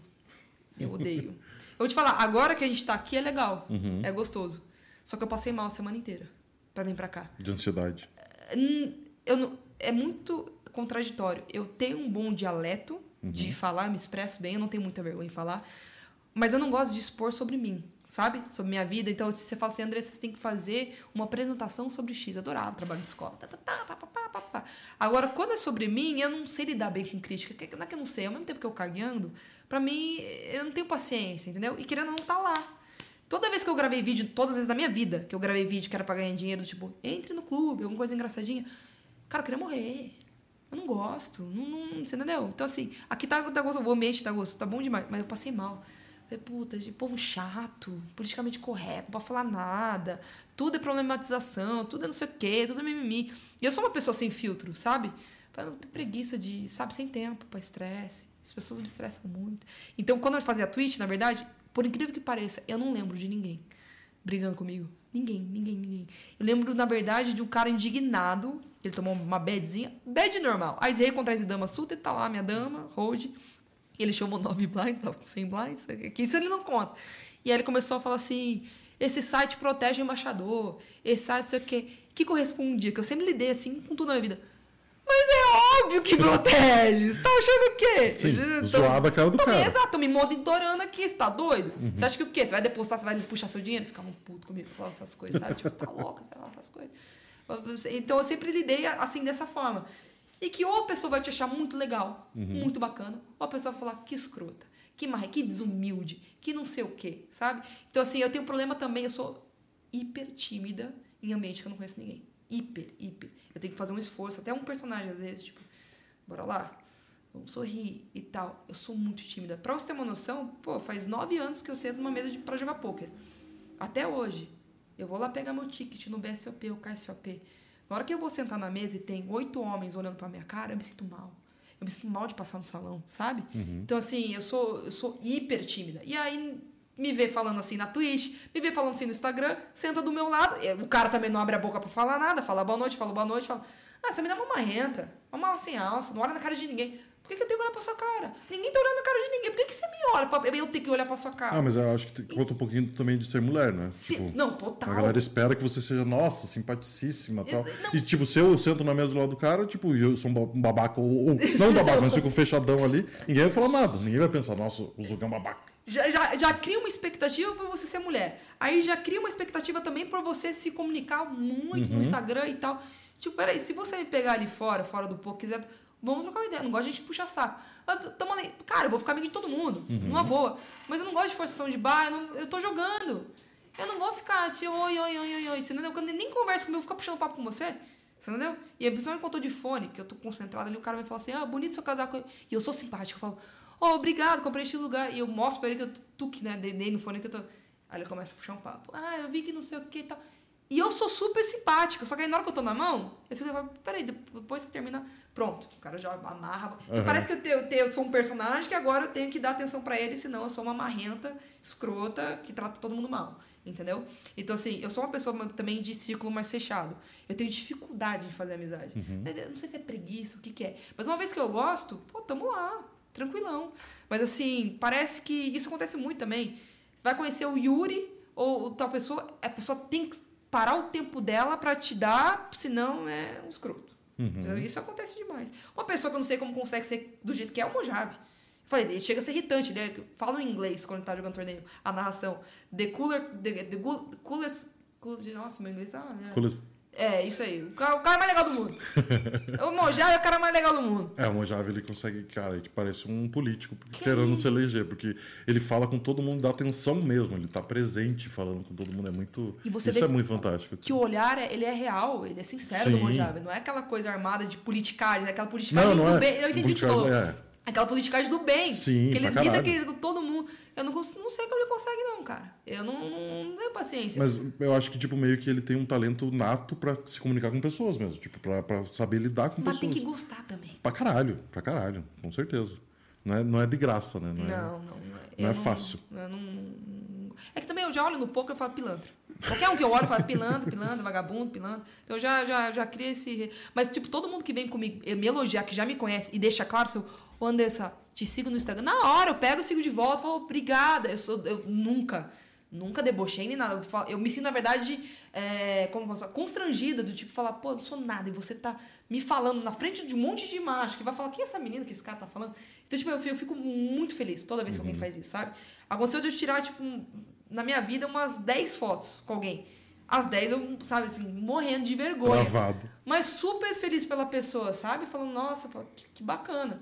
E que nem você falou, eu sempre me coloquei pra baixo em relação a isso, que eu pensava assim, pô, tal pessoa ganhou um torneio muito importante semana passada. E ele tá aqui. Tal pessoa não sei o quê. Por que, que a pessoa tá vindo falar que quer tirar foto comigo ou algo do tipo? E aí uma amiga minha do meio do poker virou pra mim e falou assim, cara, valoriza. Valoriza que também, mais importante que você acha que é poker, poker, poker. Ele gosta da maneira que você fala. Sim, E, e isso é, talvez seja até melhor do que o poker, porque o poker uma hora vai embora você é você. exato. E aí eu comecei a meio que mudar minha cabeça, sempre com vergonha. Mas é as pessoas que mandam mensagens de carinho pra mim no Instagram, nossa, eu sempre agradeço. Sempre, sempre, sempre. Eles esperam até que eu veja alguma sacanagem, alguma farinha, eu sou super, que Jesus abençoe, muito falo, não é possível. Eu queria te perguntar uma parada, como a gente tava falando um pouquinho de live, da pandemia. Eu queria saber como é que foi o período da pandemia, ficar sem jogar, ou como que você fez, o que aconteceu, como é que foi esse passo da carreira. Cara, a pa- a pandemia começou de uma maneira muito, muito ruim pra mim. Porque estourou a pandemia, né? A gente, aquela parada que a gente achou que ia ser dois meses, três meses. E eu fiquei em casa. E foi a época que eu comecei a sair. Eu falei, virou, minha vida virou jogo. Eu não ia pra balada, não ia fazer nada. E aí eu tava, antes de estourar a pandemia, eu já tava começando a gostar de festa, porque eu comecei a entender o que que era o álcool. Entendi. Que eu sou antissocial, não gosto de pessoas. Começo a gostar de ajuda. pessoas. Começo a ficar amigo de todo mundo. E aí, estourou a pandemia, eu fiquei tão triste. Falei, não acredito, cara. Eu virei pro meu pai e falei, pai, quanto tempo? Ele, dois meses. Eu falei, dois meses sem sair, meu Deus e tal. E aí eu fiz uma coisa que muita gente fez, que não me orgulho nem um pouco. Dei uma escapadinha. Fui lá na casa da, da Milena, na verdade. E, cara, por mais que ela não esteja saindo, ou ninguém da família dela tenha saído, ou a minha, não é legal esse, né? Esse, essa mudança, assim. E aí, não sei, não sei quem que pegou, que passou pra mim, que também não tem nem como eu culpar ninguém. Isso nunca teve, né? Eu, eu tinha que estar na minha casa com a minha família. E eu cheguei em casa. Cara, na hora que eu cheguei em casa, bem na hora que eu cheguei em casa, eu comecei a me sentir mal. Só falei, não, corona, tá doido. Coisa cabeça. Ninguém saiu lá, ninguém saiu aqui e tal. Só que tinha uma mocinha que trabalhava em casa também, que ela ficou fora sem trabalhar durante um, dois meses, depois voltou. Então, não sabia de onde era. Só que eu comecei a me sentir, uma dor na coluna, assim, aquele filme Espírito, sabe? Que tem um espírito em cima da sua coluna. Assim, uma dor, assim, sem justificativa nenhuma. E aí, os dois começaram a ficar mal. Todo mundo ficou mal. Assim, Eu simplesmente consegui passar pra minha família inteira. E meu pai tava na UTI. Foi, parar na UTI. Caralho. É. E aí eu falei, meu Deus do céu, né? É, não- nem preciso falar, já imagino tudo que passou na minha cabeça, né? A culpa e tudo mais. E graças a Deus, e ele é gordinho, tem que ficar com oxigênio, é, depois treinando, fazer as coisas, mas graças a Deus em casa, eu até, isso foi bom, fortaleci o gordinho, porque agora não pega mais, aquela filha da puta, né, que quer justificar algo, algo terrível com algo positivo. Mas enfim. Também tem que lá- ver o lado positivo de tudo. Aí, enfim, fiquei mais quietinho em casa. Até porque eu não posso falar nada contrário, tô bêbada, né? Vou falar que eu saí horrores em festa clandestina jamais. Enfim, aí passou esse tempo na pandemia. Ah, o CPH, o CPH, cara, o CPH tava de máscara. Sim. Tava começando, começando a voltar. Começando a voltar. A cronologia é muito doida. É muito cara, maluco. tá Eu maluco. falar com você é um negócio que tá aqui, ó. Sabe o que eu achei engraçado? Eu tava falando disso com meus amigos esses dias. É, antes vou te falar por que eu parei de jogar poker há um tempo. Boa. Faz, faz, faz um ano e meio, mais ou menos, que eu não jogo sério. É, primeiro que eu achei engraçado há uns anos atrás, sei lá, uns 5 anos atrás, quando eu, vi- eu saí numa matéria que tava lá, Andressa, jogadora profissional de poker. Falei, caramba. Porque eu nunca me intitulei profissional de poker. Eu sempre gostei de jogar poker. Porque pra mim, profissional é essa molecada. que fica clicando botão, que tem a vida regrada. Para mim, profissional é isso. Você saber o que você está fazendo certinho, para mim, nunca foi profissional. Nunca. Para mim é, quero jogar isso, vou jogar isso. Não tem amanhã, não tem ontem, é isso, vamos lá, o que, que vai dar e tal. Então, eu, eu nunca me, me considerei, tanto que no meu lá, poker player, jogador de poker, não tá profissional poker player, não. E, e aí eu comecei a conhecer um mundo fora do poker que eu não conhecia. Que nem eu não bebia com 15 anos, segurava minhas amigas vomitando no, no banheiro, ajudava todo mundo e papai tava me buscando meia-noite enquanto minhas amigas iam quatro da manhã, dormir na casa de outras pessoas, tudo passando mal. E aí, quando eu fui entrar na faculdade, eu conheci o poker. Então, eu não conhecia a vida noturna, a vida legal e tal. E aí, há um pouco tempo atrás, há uns três anos atrás, eu conheci o que é a vida, né? Saía e tal. Aí, nesse um ano e meio, eu comecei a sair do ciclo de poker que eu fiquei muito amiga da minha vizinha, que conhecia tal pessoa, a gente fez nosso grupão, que são as meninas, que eu tô o tempo inteiro, minhas irmãs. E eu não queria mais saber de poker. Eu, eu, eu queria viver aquele momento que eu não tinha vivido. É balada, é festa, é estar tá junto. Uhum. Aí eu perdi casamento de melhor amiga na época do poker. Porque era a oportunidade que eu tinha para jogar. Sim. Pô, quer jogar tal torneio? Vai lá para São Paulo que eu pago para você e tal. Casamento, tchau. Aniversário, tchau. Eu não converso com elas até hoje, minhas melhores amigas da vida. Porque eu não tenho cara de pedir desculpa, não tenho, sabe? Então aconteceu muito isso. E aí eu peguei numa fase tranquila, que eu tava bem financeiramente. Falei, vou dar um time. E também no CPH foi a minha viradinha de chave. No CPH Main Event, quando tava na mesa final, tá, é, minto, tava duas mesas. Eu tomei uma bad do Caio, que, é meu, que era meu amigo, o, é meu amigo, o Caio Caramés. Louquinho, louquinho de tudo. Ele me deu uma badzaça, eu tava com um par de reais, tava duas mesas, eu tava, nossa, tava puta da vida. Uma puta, que ia ficar chip leader, tipo, o dobro de segundo de ficha, assim, olhando pra cara do Bruno, Bruno puto, tava todo mundo puto do time. Falei, ah, não acredito, que esse idiota aí. Eu falo isso quando é meu amigo, tá? Claro. Quando é meu amigo, eu falo. Esse idiota aí, não acredito, suando, pingando. Aí tá na transmissão ao vivo tal. Meu pai me mandou uma mensagem. Que nem eu falei pra você, eu não lembro exatamente o tempo que foi que teve aceitação, mas uhum. aconteceu em algum momento.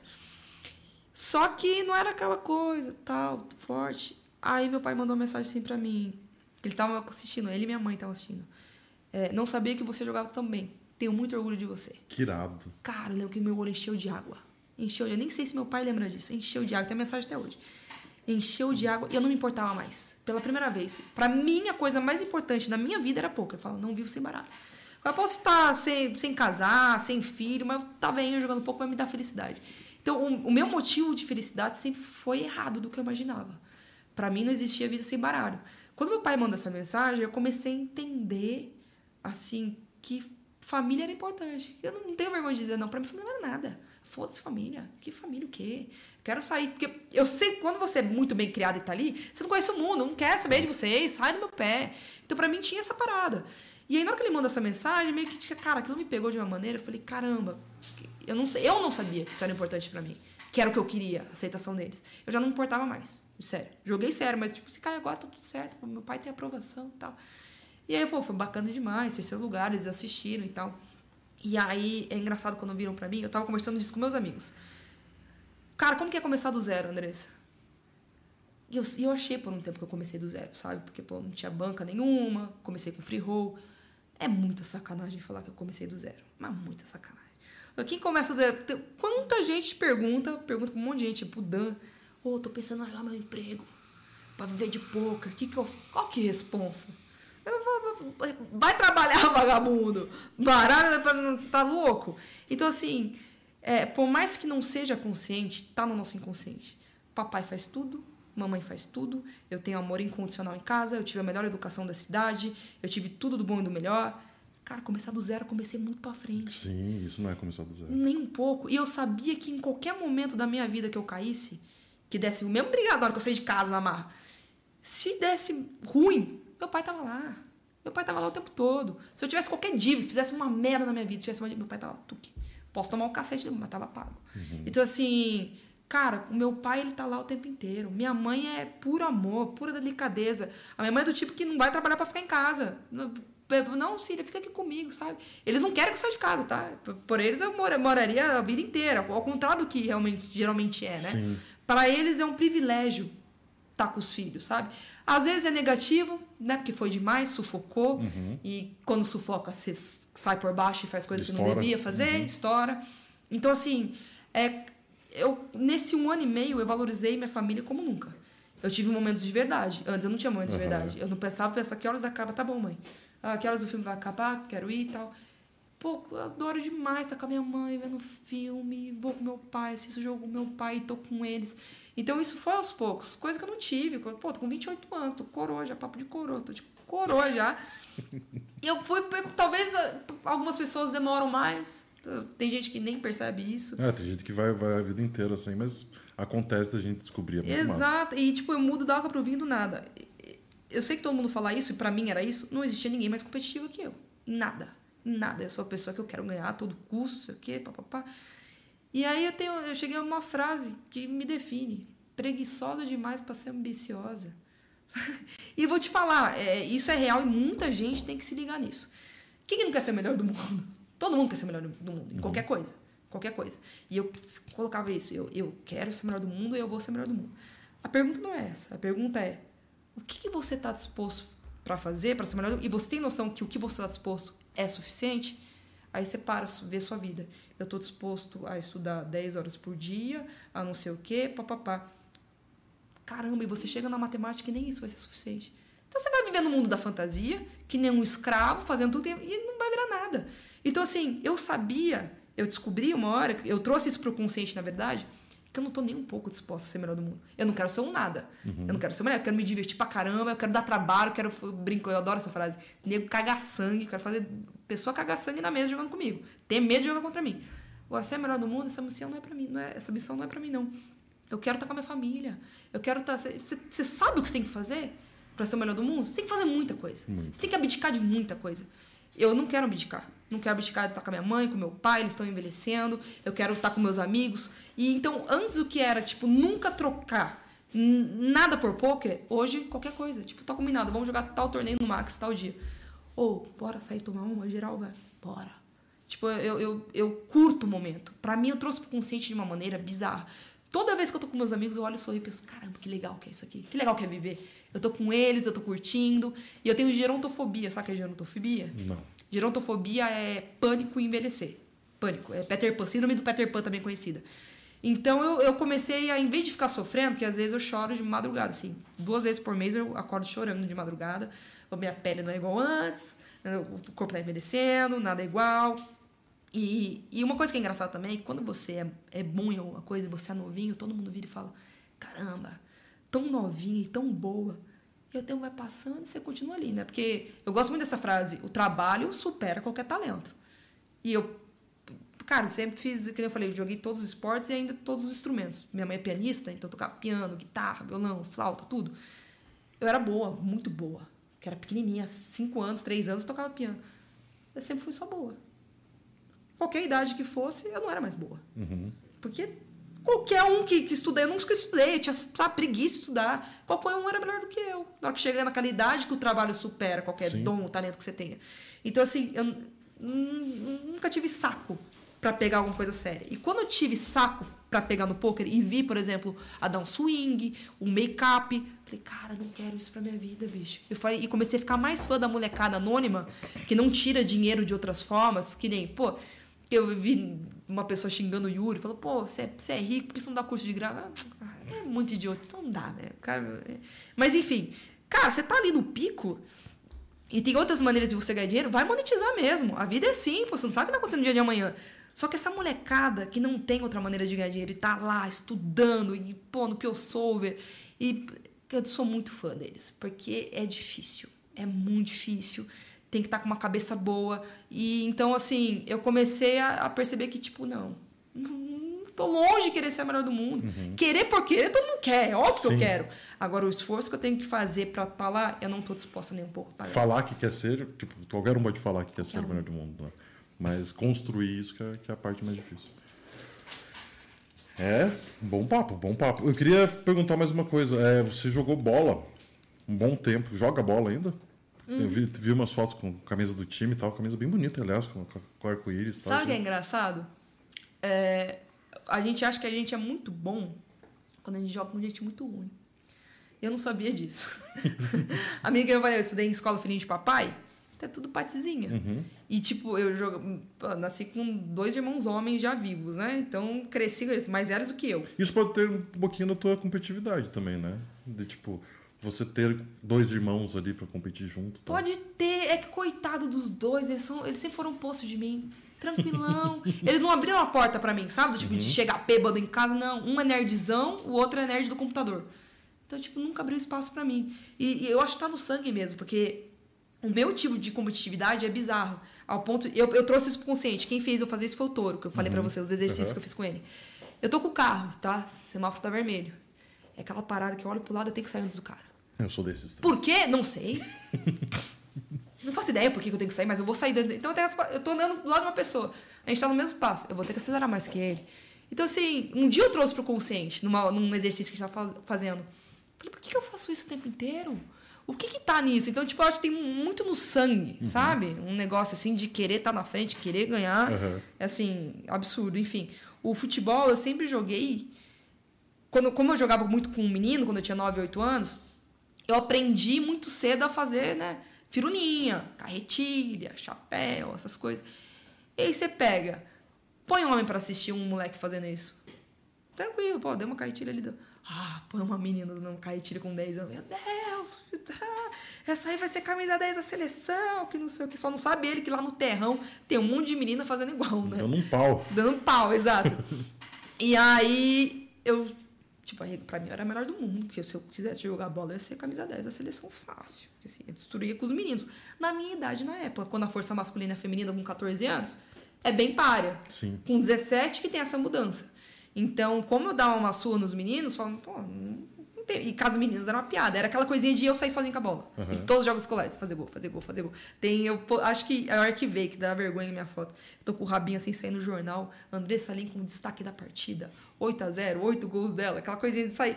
E aí eu começo a jogar com, com um pessoal boa. E agora que eu tô mais velha, que tem um futebol de final de semana que eu jogo Uhum. com, a com as minhas amigas. Com as minhas amigas não, num grupinho lá que tem. Cara, perna de pau. Sou uma coitada. Esforçada no máximo. É, aliás, uma amiga minha, que é minha, melhor amiga, jogadora do Santos, profissional, Aham. ela tem novinha, tem 18 anos. Ela tira, às vezes, para poder jogar. Nossa, não posso falar, porque ela não pode jogar. Meu Deus, já foi. Outra é, isso pessoa, aí é mentira. pá, pá, Outra pá, pessoa, blá, blá, blá, blá. Enfim, dá uma surra. Dá uma surra. E aí eu comecei a olhar e falar, Ih, eu achava que era boa. É porque a gente só sabe se a gente é bom quando a gente joga com gente É, boa. Se a gente ter- jogando com. Tem que ter um termo de ruim. comparação, né? Você joga em posição? Atacante, pivô. Atacante. Nove. Não, sempre fui 10, pô. É que eu sempre joguei futebol, é que agora eu tô jogando society. Eu não gosto de society. Eu gosto de salão. É Salão, salão, eu é. gosto de salão. Salão eu Ah, gosto. acabou de falar que ela é pivô. As Pivôzão. costas. Pivô Bom. geralmente no salão é 9? Não. Não, no, no salão são os números, né? São cinco, quatro jogadores. É bom, bom mesmo é 12, né? Falcão. É. E aí você falou que é corintiana, de família. Uhum. Não acompanhou o time por um tempo, agora voltou a acompanhar. Uhum. Que azar, Tô, não? tô sofrendo, mas agora tá começando a, Começando a a acertar. melhorar um pouquinho. Mas assim, que engraçado. pô, é- a minha mãe odeia futebol. Uhum. Odeia. Ela odeia qualquer coisa com violência. E meu pai, a única coisa que ele gosta mesmo é futebol. Fanático pelo Corinthians. E é, aqui a minha mãe, a minha mãe é tudo. Minha mãe é o amor da minha vida. A minha mãe nunca gostou de futebol. E o meu pai, eu, eu não sei, por mais que ele fosse viciado, ele não queria que eu jogasse. De jeito nenhum. Co- Coisa de homem, né, pra ele. Então ele não tinha orgulho de eu jogar. E eu joguei na seleção de Sorocaba, na minha cidade e tal. E aí eu lembro que quando eu ia jogar, eu olhava pro lado, quem que tava sentadinha lá na arquibancada? Mamãe. Minha mãe. Mamãe, papai não, mamãe. Então minha mãe tava lá, em tudo que é jogo, eu tava lá, bonitinha. Falava, minha mãe é demais. Ela odeia futebol, odeia tudo, mas tava, vai filha! Cheerleader. Vai filha! Queria falar mais de dois tópicos antes de encerrar. Primeiro, eu queria falar da tua participação no Big Play Brasil. Rolou essa participação. e como é que, sem spoilers, como é que foi a experiência para você? Como é que foi é, essa, essa construção? E se, né? O que, que te agregou ali? O que, que você ganhou dessa experiência? Cara, eu. Tomara que ar. É, eu tive um papo muito bom com, o meu time, né? É, que eu já tava naquela fase de sentir o tato da vida, de falar, pô, isso é bacana, isso só vai acontecer uma vez na minha vida. Então, quando tava no reality, na hora que eu cheguei lá, eu não tava no automático. Eu já tava tudo na minha vida, ultimamente, tá trazendo pro consciente. Aham. E eu entrei e falei, que oportunidade. Um mês, bebendo de graça, comendo do bom e do melhor de graça. Uma galera aqui que a gente nunca vai estar numa situação, digamos assim, Eu sei da intenção que eu tenho com um homem, sabe? De que é parceria e tal. E eu sei que ele sabe que é brother. Só que, por exemplo, ele vai pegar, vai dar um mata-leão de brincadeira em mim. Ele não vai fazer isso com a esposa do lado. Que vai ficar uma coisa meio estranha. A gente sabe ali que, que, que é palhaçada e tal. Então eu olhava assim, essa situação que a gente tem aqui de um grupo de 70 pessoas, de estar lá tirando um sarro com a cara do outro, não, não vai estar de, um, de casal zoando com a cara do outro, você é um Sim. retardado. Não vou falar isso na cara da, do lado da esposa, entendeu? Menosprezando o cara. Então ali na zoeira. não- maravilhoso. Foi uma união, uma tiração de sarro, resenha, assim, foi, foi demais. Então eu trouxe isso pro consciente e cada semana que passava eu ficava meio que triste, sabe? De- Síndrome do Peter Pan. Isso vai acabar, isso vai acabar. E eu via que muita gente não, não dava valor. Eu falei, pô, você tá um mês de férias, sem dar satisfação, piscina, o sol de 38 graus, você entra no teu, no teu quarto, é tá lá um ar-condicionado no menos 5 para você dormir gostoso com TV Smart TV. Assim, experiência maravilhosa. É, foi muito gostoso estar de fora assistindo. Isso é muito legal. E tem uma questão, acho que esse spoiler eu posso dar. Que a gente podia, todo mundo, todo, todo time podia dar uma dica, se o jogador pedisse. Aham. Então, cara, essa, essa parte era, era muito gostoso. De estar ali, de ter estratégia e tal. Então, foi, foi uma experiência única. Eu, eu- eu espero realmente que, que dê andamento, que tenha dois, que tenha três. Porque. E a, a galera perdeu tempo, porque não existe nada mais EV do que foi aquilo. Porque os jogadores que entraram, sem menosprezar, mas já menosprezando, tinha muita gente ali, cara, que entrou numa runada. Lá do, do, do, do jogo, né? Que é, tipo, vai- teve dia que teve 12 jogadores, entraram, pô, entrou lá. E aí você tá concorrendo 36 jogadores para você ganhar um milhão. Com um mês, de graça, sabe? Lindo, maravilha. E então, tipo, é, é muito TV para qualquer jogador. Eu acho que se os jogadores que são pica mesmo tivessem noção disso, eles teriam Sim. teriam tentado. Esse- E, e foi tudo pago já, né? Não posso falar quem ganhou e tal, mas foi tudo pago, certinho. Maneiro, maneiro. Bom saber. Tomara que, tomara que a gente consiga ver, né? Tamo, Dentro. tamo na esperança. Mas quem ganhou? Pra encerrar, a gente tá em 2023, em agosto, nesse momento. Você falou que faz um ano que você não joga, mais ou menos. É, quais são os planos? Por que, por que, que a gente tá sem jogar? E se a gente, tipo, você falou que nunca levou como profissional, nunca se viu como profissional. Então, não tem um momento para você parar e não tem um momento para você voltar a jogar. Você pode jogar a hora que você quiser. Mas quais são os seus planos da Andressa para 2024? Para continuação da vida? Cara, pr- primeira coisa que eu quero hum, me colocar assim, bonitinho, que, que eu nem conversei com meu pai sobre isso. O meu pai tem um negócio dele. E o meu irmão, ele é um advogado muito bem sucedido, não quer nada da- seguir a coisa do meu pai. E meu pai só tem meu pai no negócio dele. E é o tipo de negócio que só tem valor se ele estiver lá, que sabe o que faz. E, e aí não tem para quem passar. E é uma coisa tranquila, sabe, de, de, de fazer. Então eu, eu quero muito estar com meu pai, de aprender e estar próxima dele também. Uhum. Só que como não dá para me levar a sério, que tudo eu desisto, na, na primeira oportunidade que ficou difícil, eu já, ai, preguiça. Eu tô com vergonha de falar pra ele, que ele vai falar, ai, ai tá bom, Andressa. Aham, quero ver se acordar às sete da manhã pra ir lá comigo, no escritório, voltar. Então, eu queria terminar esse ano entendendo o que o meu pai faz, tá com ele mais, e se algum dia acontecer, eu poder tocar o negócio dele. Maneiro. E em 2024 eu quero voltar, sem dúvida nenhuma, jogar poker. E eu não quero pela metade, sabe? Eu não quero postar no Instagram que eu tô vendendo cota e ir lá catadão, sem saber o que vai acontecer numa próxima etapa, sem saber se eu vou conseguir ter a sequência que eu, que eu quero ter, entende? Então é, é isso que eu pretendo. Maneiro, maneiro. Pico, Pico, traz umas perguntas. do Nesse pessoal. momento você não tá jogando nada? Ô, Pico Pico, ó, a gente tem que acabar isso aqui pra acabar. ou Eu vou levar no carro. Vai Essa levar- taça aqui. Calma, calma. Tem várias perguntas pra você responder ainda. Hum, você cortou alguma, né? tem gente me xingando, você passou a batida, fingiu que não era. Você é o Dan Almeida? Hã? Ah, é verdade. Caralho, tinha escapado essa. Obrigado, Pico Pico. Dan, não vale falar que é mentira, porque não é. Porque eu- minha memória não, não é igual de, de ninguém, não. Não esqueço nem de size, nem de nada. Cara, no Big Play, puta spoiler. Não, tô nem aí. Vai que não vai pro ar. Eu vou falar e vou deixar registrado. É você que tá eu não falando. vi nada lá pra assinar, não. Isso aí que eu não podia falar a parada do, do Sit and Go, não. Não vou falar. Mas não vou falar o que acontece. Fala a mão. Pronto. Fala a mão específica. Pronto, acabou. Tamo lá jogando Sit and Go. Tinha, tinha toda semana, né? O formato do Big Player. é, é, digamos assim, quem quisesse saber já pode saber que não. Enfim, todas- tinha um sitting goal. tinha o City Goal. Pra todo mundo. Nossa, quase que eu rotei a viva aqui. Tinha lá. tinha o torneio dos jogadores, que era ranqueado, Uhum. e aí o- os últimos eram eliminados por semana. Tá. E todo domingo tinha o torneio dos mestres. E mais convidados. Qual que era a parada? Quem ganhar, ganha 10 mil. Quer fazer deal? Vocês que resolvem, tá. O pagamento vai ser pra pessoa. E aí, o, o- o primeiro torneio, quem foi convidado foi. Não, o primeiro, não sei qual foi. O Dan foi convidado. Aí tava o Dan, não lembro quem eram os convidados, sei que, cara, tá lá a mesa, nove jogadores, o Dan na minha esquerda. Falei, ah, cara, não é possível, né? E o Dan, ele ia doar o dinheiro que ele ganhasse, se ele ganhasse. Então, não ia ter deal com ele. Ele não queria deal. Enfim, só pra saber a estrutura, só o primeiro leva, 10 pau, nove jogadores. Cara, começou. Deram bem dadinho pra ele. E vou falar, Dan, você não teve mérito nessa. Deram dadinho. Falou, não, peraí, você é bom? Deixa eu facilitar sua vida. Tó. E assim, a Win no começo da mão, deu todas as fichas pro Dan. Então, tipo, eu sei que ele eliminou duas pessoas, quatro, não sei se foram duas, ou se ele estaqueou metade dos. E um ele, ele eliminou certeza. Ele ficou giga. Num torneio que no começo é hiper deep, depois fica turbo. E ele na mesa e eu assim, falei, pô, tô dando ficha único que não pode dar. Aí tamo lá em sete jogadores. Eu tô no botão, eu tenho 2-2, sem copas. Abro, eu sei que eu tenho 50 blinds nessa mão e o Dan tá com 300 blinds. Eu abro a mão, o Dan só. ah, Desculpa, estava no cutoff, o Dan no botão. Ele paga. Eu falei, cara, o Dan é bom de jogo. Tudo bem que ele pode masterizar, principalmente quando ele acha que todo mundo é pato, não precisa tribetar. Então tem essa paradinha, mas seguindo assim o GTO, eu coloquei range na mãos que, principalmente ele sendo agressivo e chipado, tu só mané ali na mesa, eu tô incluída nisso, tem muito range ali que não vai dar call nunca, você entendeu? Principalmente ases fracos, as 8 off, ele não vai dar call no botão, ele vai tribetar, na minha cabeça, né? E aí coloquei já um range específico que ele vai dar call, que ficou mais capado, connector suited, par pequeno, rei dama, enfim.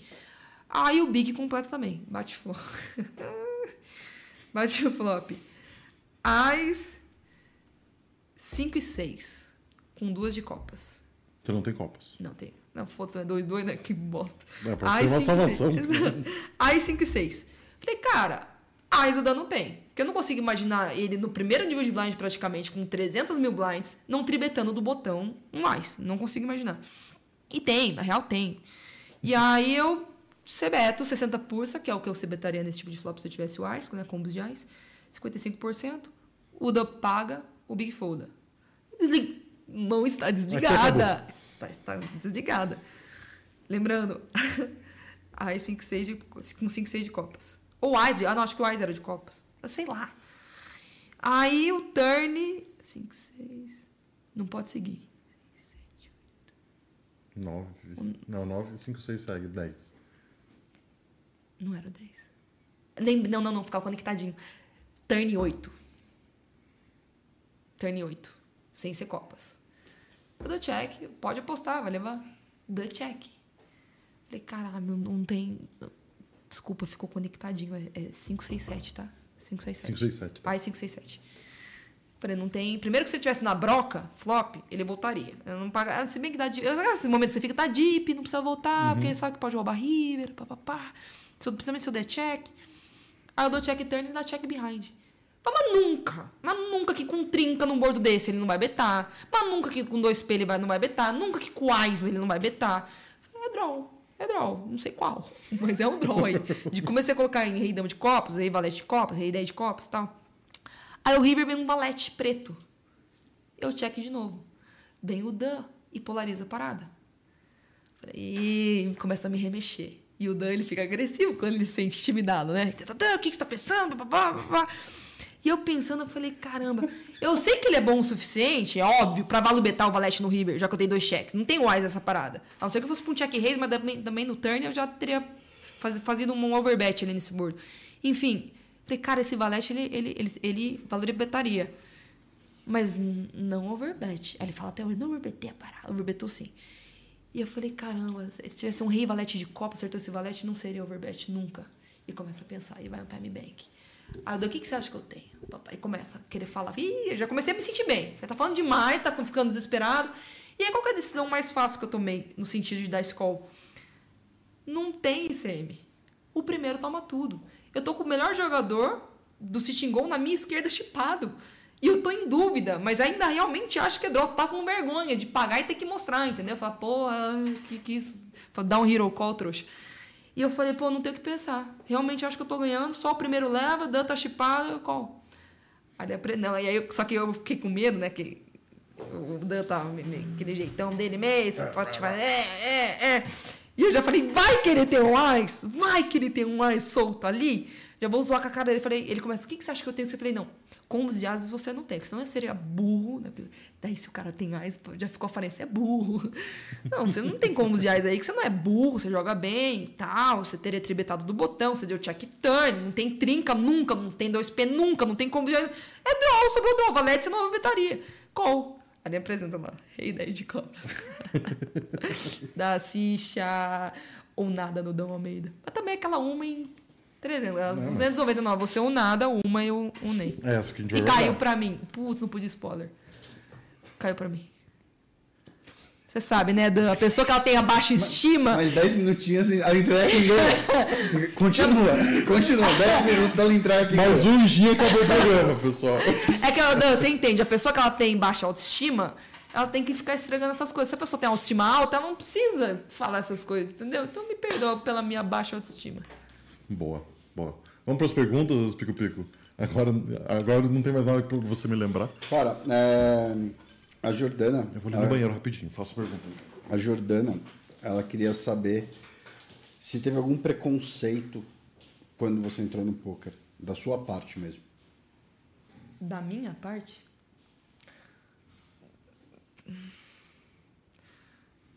Como assim? Eu tenho preconceito? Eu teria preconceito com alguém? A Jordana, a Jordana é minha melhor amiga de anos. Porque não pode ter outra Jordana, né? É, Jordana é. estudou comigo desde que a gente tem 7 anos de idade. Jordana, Ô, Jordana, Jordana, refaz essa pergunta. Que é isso, cara? Eu acho que ela queria saber se você enfrentou muito preconceito quando você decidiu entrar. Cara, eu vou te falar. Aí eu ia falar sobre isso aqui. É, muita gente acha que o preconceito vem dos homens, né?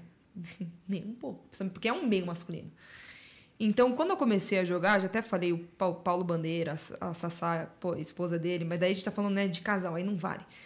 Mas os caras me apoiavam tanto. Toda vez que eu ganhava torneio, o olhinho deles brilhava, os tiozão falavam, pô, vai, boa sorte, tô feliz por você, não sei o quê. E a mulherada, não. Mulherada, aquele olhar meio, sabe, de tipo.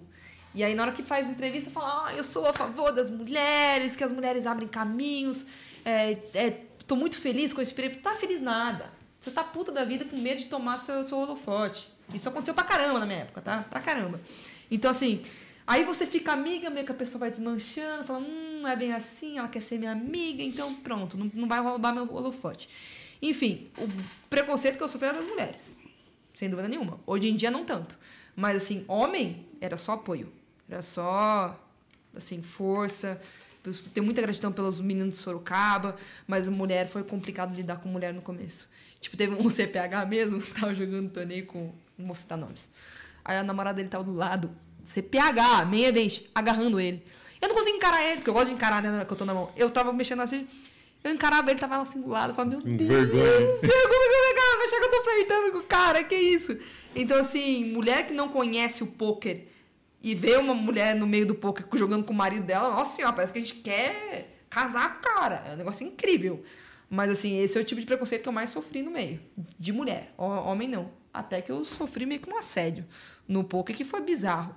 E é engraçado, eu queria deixar bem claro. Uma ideia que eu tenho hoje, eu posso estar falando podcast aqui, com, com toda certeza, não necessariamente vai ser pra minha vida inteira. Pode ser claro. que daqui a um ano eu falo, não, mudei de ideia. O que Perfeito. eu pensava não, não é tal. Só que como eu tenho muita... É, pareço com propriedade no que eu tô falando, as pessoas acham que eu nunca mudo de opinião. Sempre mudo.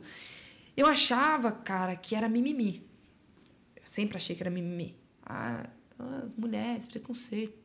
Pô, nunca sofri preconceito, tô jogando faz seis anos, os caras me apoiam. É de vocês que eu sofro preconceito. Sentar na mesa com vocês jogando Ladies e ver cara feia, e não sei o quê. Pá, pá. Até que eu fui entendendo outra parada. Primeiro, o Ladies ele é feito para abrir portas. para ela se sentir confortável. Então ela não tá de cara feia, que nem eu quando fico de cara feia, que eu tô jogando que eu tô normal, eu tô assim ó, na mesa.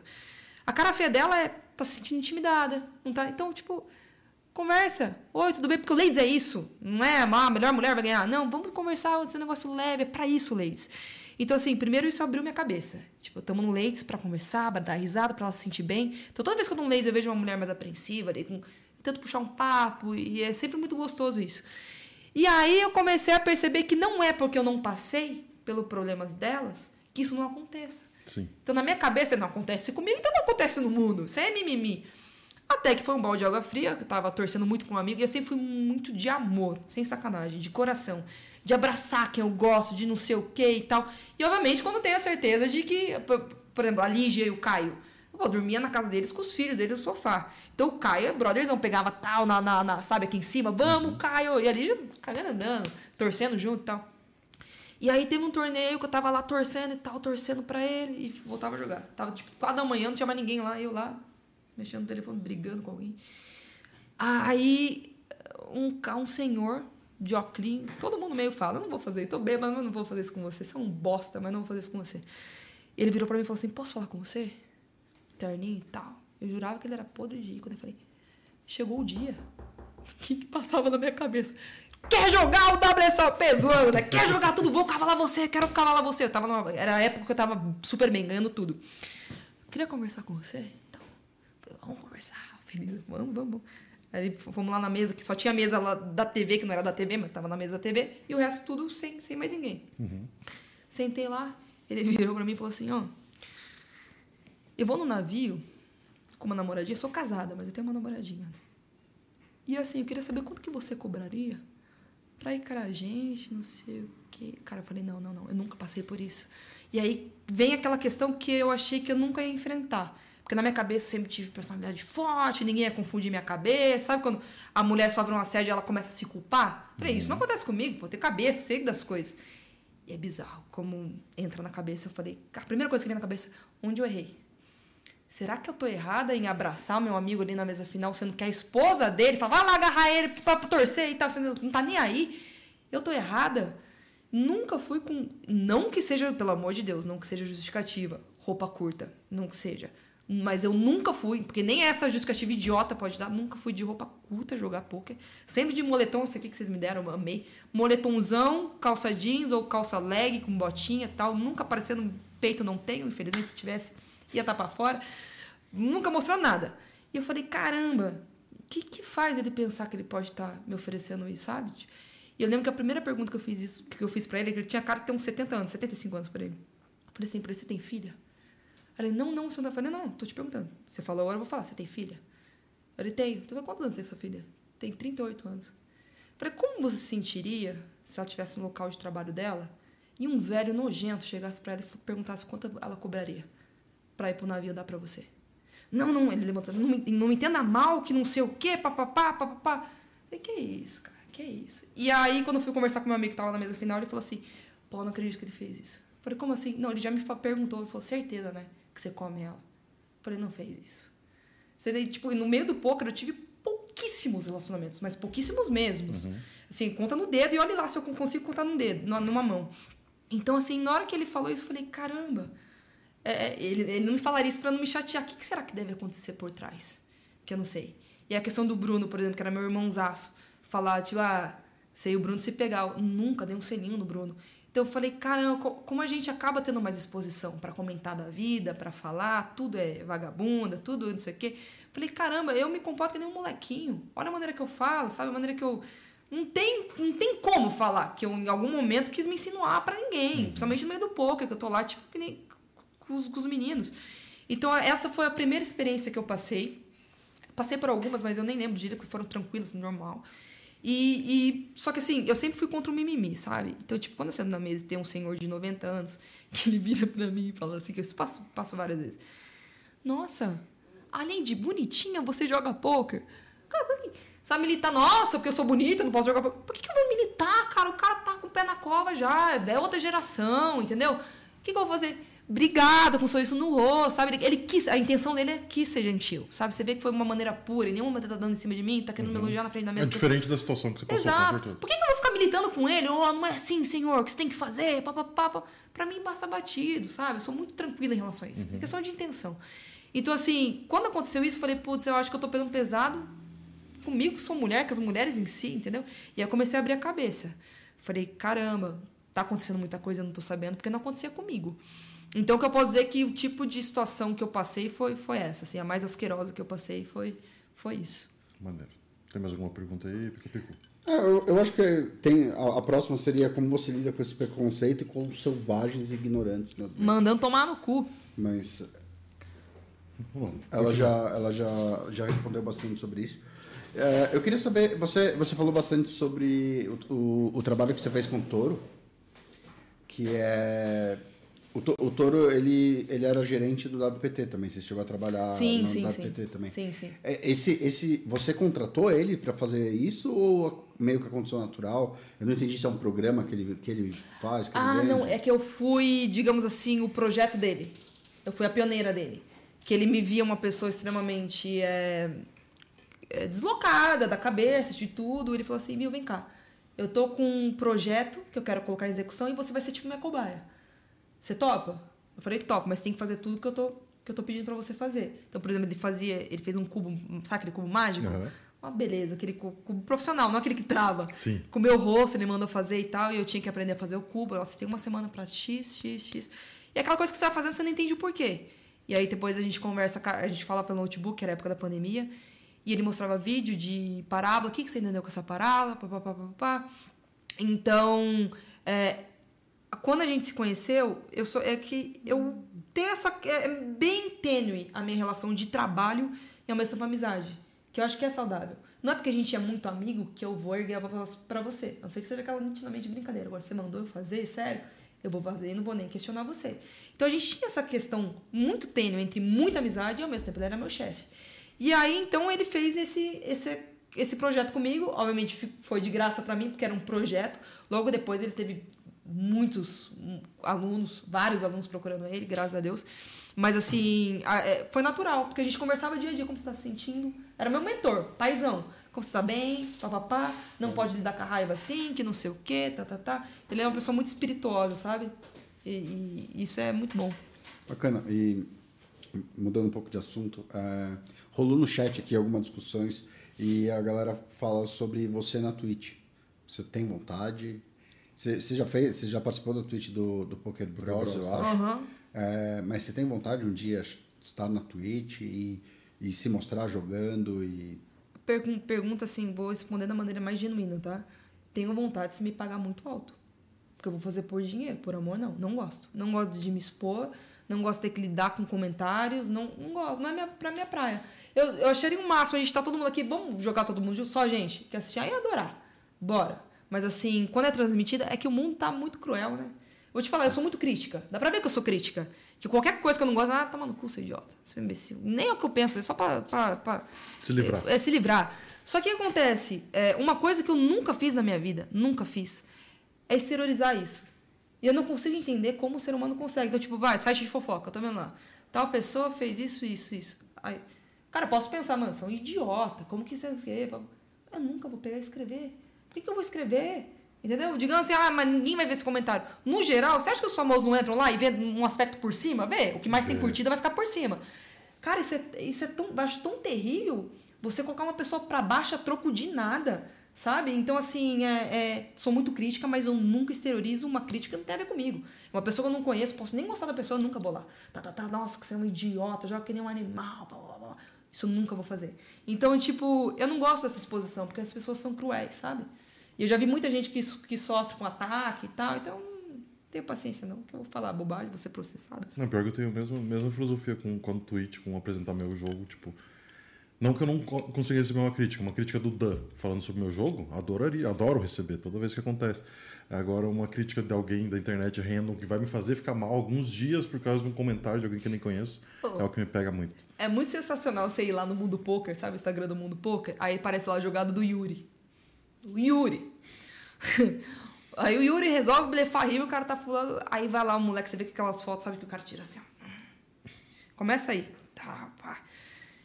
Nossa, sem noção essa jogada aqui, não sei o que. Você vai lá, né? Se o Yuri passa por isso, eu vou me submeter ao papel de passar? A diferença é que o Yuri não vai responder. Eu vou querer responder o cara de volta. Porque ele tá falando de mim, um idiota, que tá falando de tá doido. Então, assim, preguiça. Cara, o, o, o Kowalski passou por isso. Ele, quando ele veio aqui, ele, ele até contou pra gente. Ele, quando ele fez a reta do, do EPT, que teve um show, que ele chovou um 2-2 lá na. Lembro que acho trincou. ele- que, é, que ele Sei trincou. vantagens. cara, e, e, tipo, Eu acho que ele quebrou um dama-dama, alguma coisa assim. Sim. E, tipo, cara, ele foi massacrado. Tipo, na Falaram pra caralho. E, cara, tipo, ele veio aqui, tipo, a gente comentou sobre isso. E, cara, a, a- a naturalidade que ele tratou, tipo, ele falou, cara, é, eu estudo muito e, às vezes, e eu acho espaços onde não tem. Aquela jogada foi ruim. Sim, ele falou, né? Tipo, ele falou, cara, o que que leva uma pessoa X a, tipo, descascar o cara na internet? E no mesmo torneio, ele deu o call no win de Ice High. Sim, Que Foi foi genial! Tipo, é- e se o cara não tem rei high e o cara tem full, é um retardado de novo? A galera, a galera comenta poker na internet como se fosse uma ciência exata. Tipo, a galera comenta como se fosse uma perfeição, alguma coisa. E, cara, quem tá estudando o jogo há muito tempo sabe que o Kowalski, que estuda um monte, ele tá fazendo jogadas que às vezes ele não tem certeza. Porque, cara, é um jogo com possibilidades ilimitadas. Então, o, o fato do cara só achar que ele pode saber tudo isso já mostra muito sobre a personalidade do cara, já mostra muito qual etapa da vida ou da carreira dele que ele tá. Então, Exatamente. tem muito Quando ele- aprender ainda. Quando ele escreve a primeira palavra, é, tipo, é, ele tá assinando um atestado de que ele não sabe nada. ele tá falando aquela merda. Sim. Tipo, se ele tá se dando o trabalho de comentar, ele. Cara, ele tá atestando que ele não tem noção do que ele tá falando. Tu- Tudo É, bem que o que eu vou falar agora não serve pra gênio, mas assim, um negócio que eu sempre brinco quando pergunto, né? O que você faria nessa situação? Somente live reta final é importante. Eu falo, cara, é impossível de responder. Porque eu não tô. Porque eh, tem dia que você tá num jogo de uma maneira que você pega coisas, você pega a size tel, você pega não sei o quê, papapá. Que você tá numa vibe ali de tipo, cara, essa situação aqui eu posso agressivar, que eu acho que não sei o quê, aí não dá certo, o que, que você faria? Aí eu vejo um dia que eu tô mais tranquila, que eu quero jogar por ICM, que eu tô precisando de dinheiro, porque o vagabundo ele é assim, ele não joga que é mais EV, é o que quando ele precisa de dinheiro. E aí eu, eu falo, porra, cara, não tem como eu te falar. Só se eu estiver na sua pele jogando o torneio inteiro, cara. Sabe aquela mão da Vanessa Selbst? Que é, eu, vou, eu vou ser massacrada de falar isso. Quadra contra a Full Nuts, do WSOP, que ela foi eliminada no primeiro nível de blind. Se você analisar friamente a, a, a jogada, tipo, é um fold claro que ela tem que dar com Full Nuts. Porque, tipo, ela teve uma situação é, é, que poucas pessoas têm de estar jogando uma mão com uma pessoa que ela sabe que é uma das melhores jogadoras do mundo, mulher, né, a Bauman. E a Vanessa também, pô, foi elite durante muito Sim. tempo. Então ela sabe que nenhuma.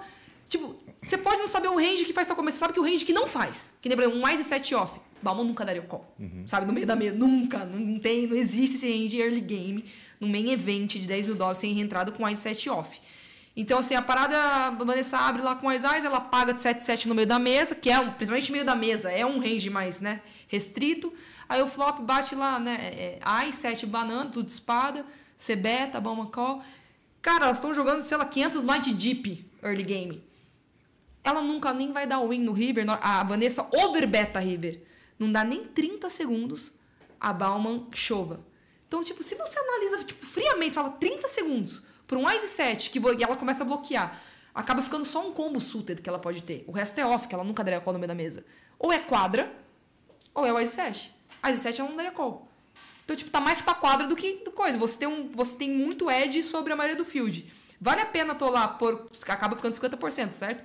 Se é só duas mãos que existe, Ice 7 ou, ou 7 7, é 50%. Vale a pena? Sendo que se você foldar, você acaba com 200 blinds pra trás? Enfim, alguém analisou essa mão que eu achei muito bom. Aí você me pergunta, se eu vou estar lá, eu vou foldar, eu vou pensar assim, não, mas esse cara não vai nunca. Do cara, se tiver esse 7 full, ele vai chovar. Esse idiota não vai me colocar em Ais Ais. Entendeu? Então, assim, tipo, cara, uma situação, eu tô de fora vendo duas picas jogar, elas têm que saber que as duas são muito boas, que não tem como, no primeiro nível de blind, 30 segundos, a outra chovar uma overbet. Entendeu? Agora, tô lá. Tá bom, que eu vou fodar. Então, assim, são situações muito diferentes pra cada um, Sim, sabe? É muito da hora. Tipo, você tá sentado há seis horas com uma pessoa ali, tipo, naquela mesa. Sim. Tipo, qual que é o feeling que você tá tendo? Exato, ninguém vai ter um mão. vídeo melhor do que você naquele. naquele, naquele... Aí você vem com, tipo, uma mão isolada, você não sabe nada, exatamente nada que aconteceu. Ah, o cara tinha Que que tal você mão. faria O que, aqui? que você faria? Pô, pelo amor de Deus. O- cara, o, mudando de assunto, o Breno Teixeira ele quer saber da sua maior tra- qual a maior trave da sua vida, da sua vida, da sua carreira. E se, e se a maior trave é também a mais dolorida, se não, qual que é a mais dolorida? A maior trave que eu tive, gostei dessa pergunta, muito inteligente essa pergunta. Jordana. Vamos direto pra Jordana, minha amiga de infância. É, a, a, a pior trave que eu tive na minha vida foi do WPT, um dólar pra, pra um milhão. Nossa, isso foi muito notícia na Não, época. foi, foi, foi notícia. Foi? Esse aí é o. Cara, foi. Meu celular, ele é bom. Meu celular, ele é muito bom. Porque eu dei um. Eu taquei ele no chão de uma forma, ele tá intacto até hoje. É, foram mais de 400 mil inscrições no torneio. Fio de mais de 400 mil. Tudo bem que acho que deve ter contado o rebai e tal, que era um dólar para um milhão, né? É, e aí a gente tá. Eu não vou lembrar exatamente, por ser online, eu não. Mas eu acho que era 20 lefts. Acho que era 20, 20, 22 lefts, alguma coisa É assim. por de- aí, eu, eu tinha visto que era tipo, próximo a 30. de né? 400 e poucas mil. E, cara, tava indo muito bem o torneio inteiro. E eu tomei uma bad surreal quando a gente tava em 50. Que eu tinha. E eu gastei um dólar, tá? Nesse torneio. Isso é o pior. Foi de primeira mesmo. Eu tinha Ice Rei o cara tinha Ice Dama. Ele quis isolar do Small. Eu tava no Big com Ice Rei, tava chip leader, call, o cara Ice Dama, bateu uma dama no River. Eu sobrei com duas blinds. Eu já tava puta, possessa ali. E começou aquela carronada, né? Do nada eu sou chip leader. E aí, o que acontece? Como era um torneio, deu muito overlay, e eles sabiam que ia dar overlay, o objetivo era meio que mostrar Divulgar. mesmo, é divulgar. E aí, imagina, o cara deu um dólar de buy-in. A, a- o pay jump ali tava de mil para 1.250. 250 dólares de pay jump. É mi- mais de mil reais para cada pay jumpzinho. E era cada duas pessoas subir o pay jump. Então eu tava em, prim- eu tava em primeiro eu tava em primeiro lugar, tipo, vai com 2 milhões de fichas, o segundo tava com 1.800, 1 milhão e 800. E na minha mesa todos estavam tipo com 500 mil, 300 mil, 400 mil. Toda mão era chove. Tá? A gente tava, na hora que eu via que ia pra bolinha de subir mais 400, aí 400, virou 400 dólares. Alvin, chove, chove. Comecei a ficar monstro. Um negócio de louco. Chove, chove. Aí começa a cair, cair, cair, cair. De 50, essa hora que eu, que eu tomei a bad, voltei pro jogo, eu tava em 30. E toda mão era chove. Rei 10. Bobão paga lá, chi- chipado, 8-8. Tá lá meu rei, hold, fico assim, gigante absurdo. Aí cai na mesa eu e o segundo de ficha. Cara, se quem puxa esse pote fica tipo chip leader insano, num- num- numa, numa, es- numa estrutura, numa dinâmica de jogo que nitidamente é porta todo mundo. Que todo mundo quer aquele pay jump, a cada dois que cair entra um pay jump. Então, tipo, não, é porta. Que todo mundo vai foldar. E aí tem o Eyes, o cara tem rei rei.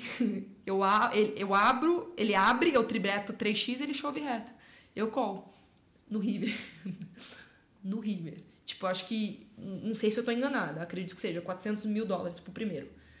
E eu, eu tinha puxado 3 mil dólares, acho. Não, 2 mil dólares. Não sei. Nem quis saber. Eu sei que, tipo, essa foi, sem dúvida nenhuma, a pior trave que eu tive na minha vida. Então, tipo, imagina, eu tinha sido contratada, um contrato curto já, programado. Tanto que eles não estão investindo mais no Brasil em publicidade da PT.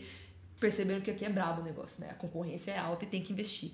Enfim, é, eu sendo é, é uma representante daquela marca naquele momento, cravar o torneio, imagina o tanto de porta que abriu, o tanto de oportunidade, o tanto de coisa boa, ia sair em tudo que é site, desse crowd, pá, pá. Mas a mais dolorosa, ainda assim, pra mim, sempre vai ficar na minha mente, porque querendo ou não, eu já tava acostumada com a porrada, quase, não foi o primeiro quase da minha Uhum. vida, já foi, tipo, o vigésimo quase de algo grande, assim. E, e aí o, o, o pior quase foi o primeiro quase, que foi do BSOP, o main event. Porque foi meu primeiro main event, quando as mulheres tinham visibilidade old school, mas ainda assim o Instagram não era aquela coisa de bombar e tal. E eu sabia que ia ser importante pra mim, mas aquela, sem dúvida nenhuma, foi a, a mais dolorosa. O imposto também foi bem doloroso. e os Essa 30% que ficou comigo também foi bem doloroso. Essa parte é muito triste. Tem alguma coisa que não doeu? Hum? Tem alguma coisa que não doeu, né? Nesse BSOP? Ah, não, não. Tudo. Não tudo doeu. Como último. Pode falar. Pico, pico. Posso, posso, posso ir para minha parte? Como último quadro aqui no, no, no, no- no Papo de Coroa, a gente tem o Momento HU. Que é um bate-volta tipo Marília. Mentira que eu não Gabriela. assisti isso. Você não assistiu essa Não, parte? não Você cheguei não nessa chegou até o parte. final? Ah, pô, é duas horas. Pô, Andressa, coloca no ponto 5 ali. É verdade, eu não parei pra pensar nisso. Sabe quanto tempo você tem? Hã? Sabe quanto tempo você tem? Quanto? Três. Sério? Não, não. Eu cheguei e tava, tipo, dando uma hora e meia por não, aí. tá 2 horas e 50 no momento. Qual que é o maior? Mojave, porque o Mojave tinha umas Não, o horas. Itarão. O Itarão ficou 4 horas e meia do mundo. Ah, mas Pop. Itarão é Não, não. pouca, não. Acho que Tá foi a aí, é. Felopes e o Mário. Ah, é verdade. Ah, mas daí tem duas pessoas, não O, vai? Ito, é, o Itarô passou de três e o Mojave passou de três. Acho que eu confundi. era. Então, é, momento HU, como é que funciona? Eu vou te falar uma frasezinha, uma palavra, e você responde com uma frasezinha, uma palavra. Pera só, primeiro eu tô bebendo Meu, no tá. carro. Não, mas tudo bem, se você tiver que Papum. falar um pouquinho mais, tudo bem. Mas. Eu tenho que tentar resumir em uma palavra, é Em isso? uma frasezinha, pelo menos. Tá bom. Uma vou, frase, Eu não vou uma exigir uma palavra de você, porque você gosta de falar. tá bom, combinado. então vai, posso começar? Pode começar. Melhor viagem. Ai, Maceió, com a minha família. Eu tô uma pessoa emotiva hoje em dia. Torneio favorito. Cara, Vintão Sorocaba. Sem dúvida nenhuma. Sharks Poker. Amizade.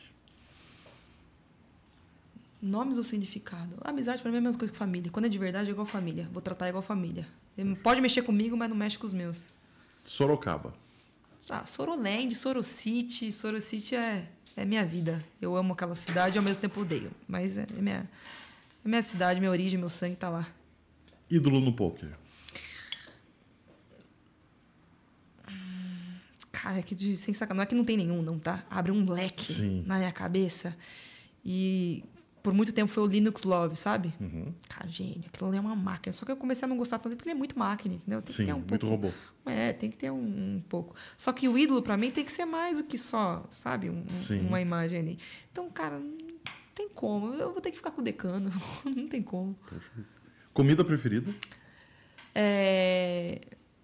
Gente, sumiu da minha cabeça. Polenta, sabe aquela polenta amassada com carne moída e molho? Uhum. Dentro. Hum, adoro. É, viagem off poker que ainda quer fazer. Off poker, olha que você falou off poker, a primeira coisa que veio na minha cabeça é Vegas, né? Que eu não fui ainda, mas off poker. Eu, eu, eu gosto muito de viagem diferentona, sabe? Uma coisa que eu nunca tive vontade é França, Itália. Eu gosto de, se for para mudar radicalmente, para passar duas semanas e tal, Índia, Egito, essas coisas me pegam demais. China, Massa. Ídolo fora do poker. Audrey Hepburn, já falecida. É que assim, pode falar ainda? Posso Claro. passar uma chave? Eu sempre gostei, eu sei olha que bizarro que é, né? Eu sempre admirei e gostei de pessoas diferentes de mim. Primeiro que eu, eu nunca me embico com gente parecida comigo, expansiva, acho pessoa chata. Eu me olho no espelho e às vezes penso, cara, você é chata. Como você. Sabe, eu falo, como as pessoas que me amam, me amam, porque eu não aguento ouvir minha voz. E eu sempre gostei de pessoas delicadas, sabe? Que, que têm sensatez, que falam devagar. E eu não sei se você conhece o filme Bonequinha de Luxo. Sim. Ela é a atriz do Bonequinha Sim. de Luxo. E eu sou apaixonada por ela porque ela é tudo que eu queria ser e não consigo. É, eu gosto muito de como falam dela, sabe? Ela é, é- ela é muito gentil em todas as maneiras de falar Uhum. e agir. E eu acho que a gente precisa disso na vida, né? Ser gentil com os outros. E É, que ela- eu falo dessa maneira e parece que eu não sou, não, eu sou. Eu sou. E ela, ao mesmo tempo, ela tinha tipo, opiniões super fortes e tal, e tratava de uma maneira muito delicada. Pô, exatamente. Ela foi a primeira mulher a ser embaixadora da Unicef, a primeira, a primeira mulher, não, artista, que ela doou muito, muito dinheiro para a África, a fortuna dela. E uma coisa que eu admiro muito nela, que eu lembro muito da minha mãe, que minha mãe é o amor, da, como eu disse, é o amor da minha vida. A Audrey, ela, quando ela estava no pico da carreira dela, que ela ganhou o Oscar de melhor atriz da Princesa e o Plebeu, nasceu o filho dela. E ela abdicou da carreira quando ela estava no pico e perguntava para ela: por que, que você largou? Ela: eu não vou conseguir viver minha vida sem estar com meus filhos, eu quero estar perto deles. E hoje, eu não tô falando que é certo e errado, pelo amor de Deus. Quando a gente afirma uma coisa, o nego já vai falar, né? Claro. Não, porque, nossa, tá falando que eu não sou uma boa mão. Não tô falando isso. Eu tô falando que eu admiro como eu fui criada. E a minha mãe, ela nunca foi no supermercado sem levar nós três, sabe? Sempre no colinho e tal. Então, como eu recebi isso, eu quero dar isso pros meus filhos. E ver ela falando isso, do tipo, eu quero estar com meus filhos. Eu nunca viajaria sem meus filhos, nunca deixaria meus filhos. Então, tipo, como eu falei, não tem problema nenhum. Pô, a mulher hoje também, né? Como que ela vai trabalhar se o tipo de trabalho dela tem que, que, que deixar o filho dela para poder fazer o que ela precisa fazer. Mas, assim, é isso que eu quero ter. E a gente sabe que para conseguir fazer isso tem que estar financeiramente bem, né? Sim. Você não é uma pessoa financeiramente mal podendo ficar com o filho em vez de trabalhar. Mas se eu tiver uma vida financeira boa, eu, eu, eu quero estar com os meus filhos da mesma maneira que minha mãe teve. E por isso que a- a- eu amo muito ela como ídolo, sabe? Porque ela tem todos os aspectos de uma mulher que eu acho forte. Ela teve dinheiro e ela não queria mais dinheiro, ela queria estar com os filhos dela. Ela era muito delicada, ela tratava todo mundo com delicadeza, ela era muito gentil. Então é engraçado que eu sempre gostei de pessoas muito diferentes de mim. Maneiro. É, maior sonho. Cara, eu sonho, isso é, isso é. Cara, eu tô falando, tô virando uma pessoa mais madura e emotiva. Porque quando fala de maior sonho, a única coisa que eu não quero é que minha vida mude. Olha que bizarro. Eu, tipo, eu nunca ganhei bracelete de WSOP e a única coisa que eu vejo meus pais em casa e eles estão envelhecendo e eu começo a ficar assim em pânico em pensar que um dia pode acontecer alguma coisa e eu perder eles. Então assim, eu vou tentar sair dessa balela e pensar, mas maior sonho você acha que seria de fato ter um bracelete WSOP. Mas eu não consigo mais ter esse sonho, sabe? Depois que eu comecei a trazer tudo pro consciente. É, é bizarro, mas acho que o maior sonho seria um da bracelete do WSOP. Família, A família é tudo pra mim. Tudo, tudo, tudo. poker, Poker não é mais tudo. Poker eu acho que é o meu maior lazer. Acho que é isso. Nunca foi meu trabalho, sempre foi meu lazer. Corinthians. Corinthians minha vida, Corinthians minha história, Corinthians meu amor. Aqui tem um bando de louco, louco por ti, Corinthians. Saiu da casinha. E por último, a gente pede para você deixar um recado para as próximas gerações. Nossa, isso é pesado. Você falar um negócio desse pra mim com um gin aqui. Um recado pra próxima. Você falou isso nos outros podcasts? Todos, e eu não vi. Nossa, eu podia Essa- ter treinado no espelho. Essa é a única- Vocês cortarem. Essa é a única pergunta que a gente deixa para todos os convidados. Você Caramba, poderia ter visto todos. podia- Você poder resumir todos Se inspire, como se inspirar. Cara, eu tirei chegar do aeroporto e ficar no espelho. O recado que eu tenho pra dar, o que, que pode viralizar, o que, que vai ganhar likes. Vamos lá, o recado que eu posso dar pra próxima geração. Cara, eu vi isso num vídeo, vou achar bonito, vou repetir. Eu, eu acabei de falar Happy Burn, gentileza, cara. Gentileza, em tudo no poker, na vida. Gentileza, acho que quando a gente. E isso serve pra, não é porque eu tô falando que eu sou gentil o tempo inteiro. Mas quando a gente traz a cabeça fora do estresse, que a gente raciocina, cara, a vida é tão linda se a gente é gentil com os outros, né? A gente nunca sabe o que os outros estão passando. Tanto no trânsito, eu sou pessoa que mete a buzina, agora todo mundo tá botando no meio. tá? Mas assim, a gente nunca sabe. Minha mãe sempre falou isso. Minha mãe me. Ai, eu falo da minha mãe de novo, meu Deus do céu. A minha mãe, ela dá troco pra todo mendigo, tá? Todo, todo, todo morador de rua. E eu falo assim, pô, você vai. Você quer dar pra todo mundo?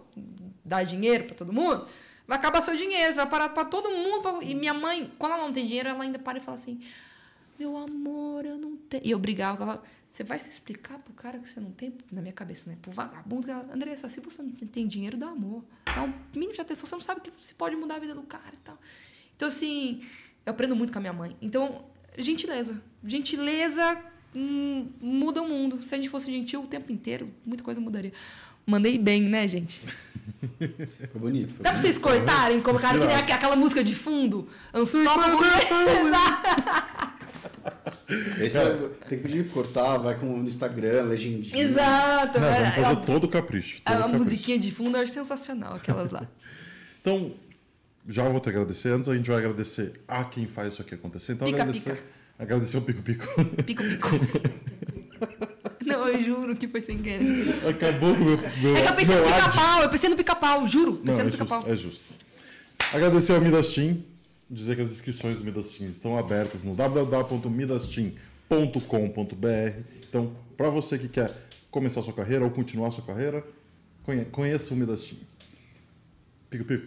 Obrigado também a Midaswear, a loja da coroa mais querida do Brasil. Se você ainda não conhece, acessa aí www.midaswear.store.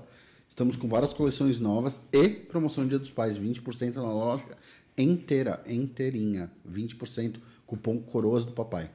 A gente pede também para você seguir as nossas redes sociais, arroba Papo de Coroa, arroba Papo de Coroa Oficial, e seguir as redes sociais aqui dos apresentadores também. Apresentadores também. A Ellen, ela não está aqui no momento, porque ela está cuidando do Lucão, que está com dois meses, e o Lucão ontem apareceu nos stories, inclusive. o Lucão ontem? Não queria dormir de jeito nenhum. o Lucão não queria dormir. 10 horas da noite tava lá acordadaço, assim, ó, pei, estourando. Então siga lá, arroba ellen.nfreitas para ver mais novidades do nosso mascotinho e arroba Zug Moraes para seguir com as besteiras que eu falo lá no meu Instagram também. É, as suas redes, deixa pra galera o que você quiser deixar de Instagram. quiser deixar Ah, de- não, eu só, eu só uso Instagram, Twitter, não sei, meu TikTok eu odeio, gente, eu odeio TikTok. É Instagram, Andressa Lincoln, segue lá, dá aquela moral, pra meu engajamento voltar, porque na hora que eu voltar eu vou precisar do engajamento, né, pra ganhar dinheiro na hora que eu fizer a publicidade. Claro. Deu uma descida, porque eu fiquei muito tempo fora. Mas segue lá. O Pico Pico, se a Eren tivesse aqui, daria tado- teria dado seis horas. Não, teria mais mas- uma pessoa pra perguntar. Cara, vocês iam ficar tipo 12 horas. E as duas elas falam do, do- jeito parecido, assim, cara, vocês iam ficar Eu vi! seis horas no eu- mínimo. não, não quando eu esteja animada, mas quando eu vi os vídeos, eu falei, nossa, Que Você da ficou hora. decepcionado que tava só eu aqui. né? Não bem, decepcionada, parte. fiquei decepcionada de ela não estar, não de estar só você. Perfeito. É bem Cara, diferente. Isso é muito política, cara. É, é boa de política. A gente sempre deixa pro nosso convidado que vem aqui o troféuzinho Oh, de participação. fofo! E a gente agradece muito a você ter dado atenção para recebido o nosso convite, dado atenção para vir aqui conversar com a gente. Muito obrigado mesmo. Foi um papo muito maneiro. Acabou com o meu script e eu adorei, porque foi bem, bem maneiro conversar com você. Na semana que vem, a gente vai ter o Caio Rei aqui, vai estar aqui conversando um pouquinho sobre, sobre, a, sobre a carreira dele, sobre tudo, o caminhada que ele teve. Sobre e, como. Como, nunca, como é nunca entrar no ferro. como é a vida sem ferro. Mas, assim, muito obrigado mesmo. Posso falar um pouquinho? Eu que agradeço vocês, meninos. Vocês são muito gentis. Aqui é lindo, gente. É, é muito bem feito isso aqui. Muito lindo. Obrigado. Tudo do bom do melhor. Obrigado pela recepção, por toda a estrutura que vocês fizeram para poder estar tá aqui hoje. É, sem palavras, isso aqui é uma visibilidade imensa, tá? Para qualquer um. Que às vezes as pessoas pensam, nossa, o jogador é bom, ele fez um favor. Não, não. Não, não, isso aqui é, é muito importante para qualquer jogador. Seja com bracelete, seja sem. Então é um trabalho incrível. Eu queria muito agradecer vocês de ser convidada, porque não sei, eu fui convidada, mas eu tô aqui. Os humilhados foram exaltados. Então, muito obrigada, meninos, de verdade, de coração. Tamo junto, é nóis. Valeu. Você de casa que acompanhou esse bate-papo, muito obrigado. Você que está acompanhando no YouTube, depois deixa o like, segue nosso canal, ajuda bastante o nosso trabalho. E até semana que vem, quinta-feira, às 19 estamos aqui de volta. Um abraço.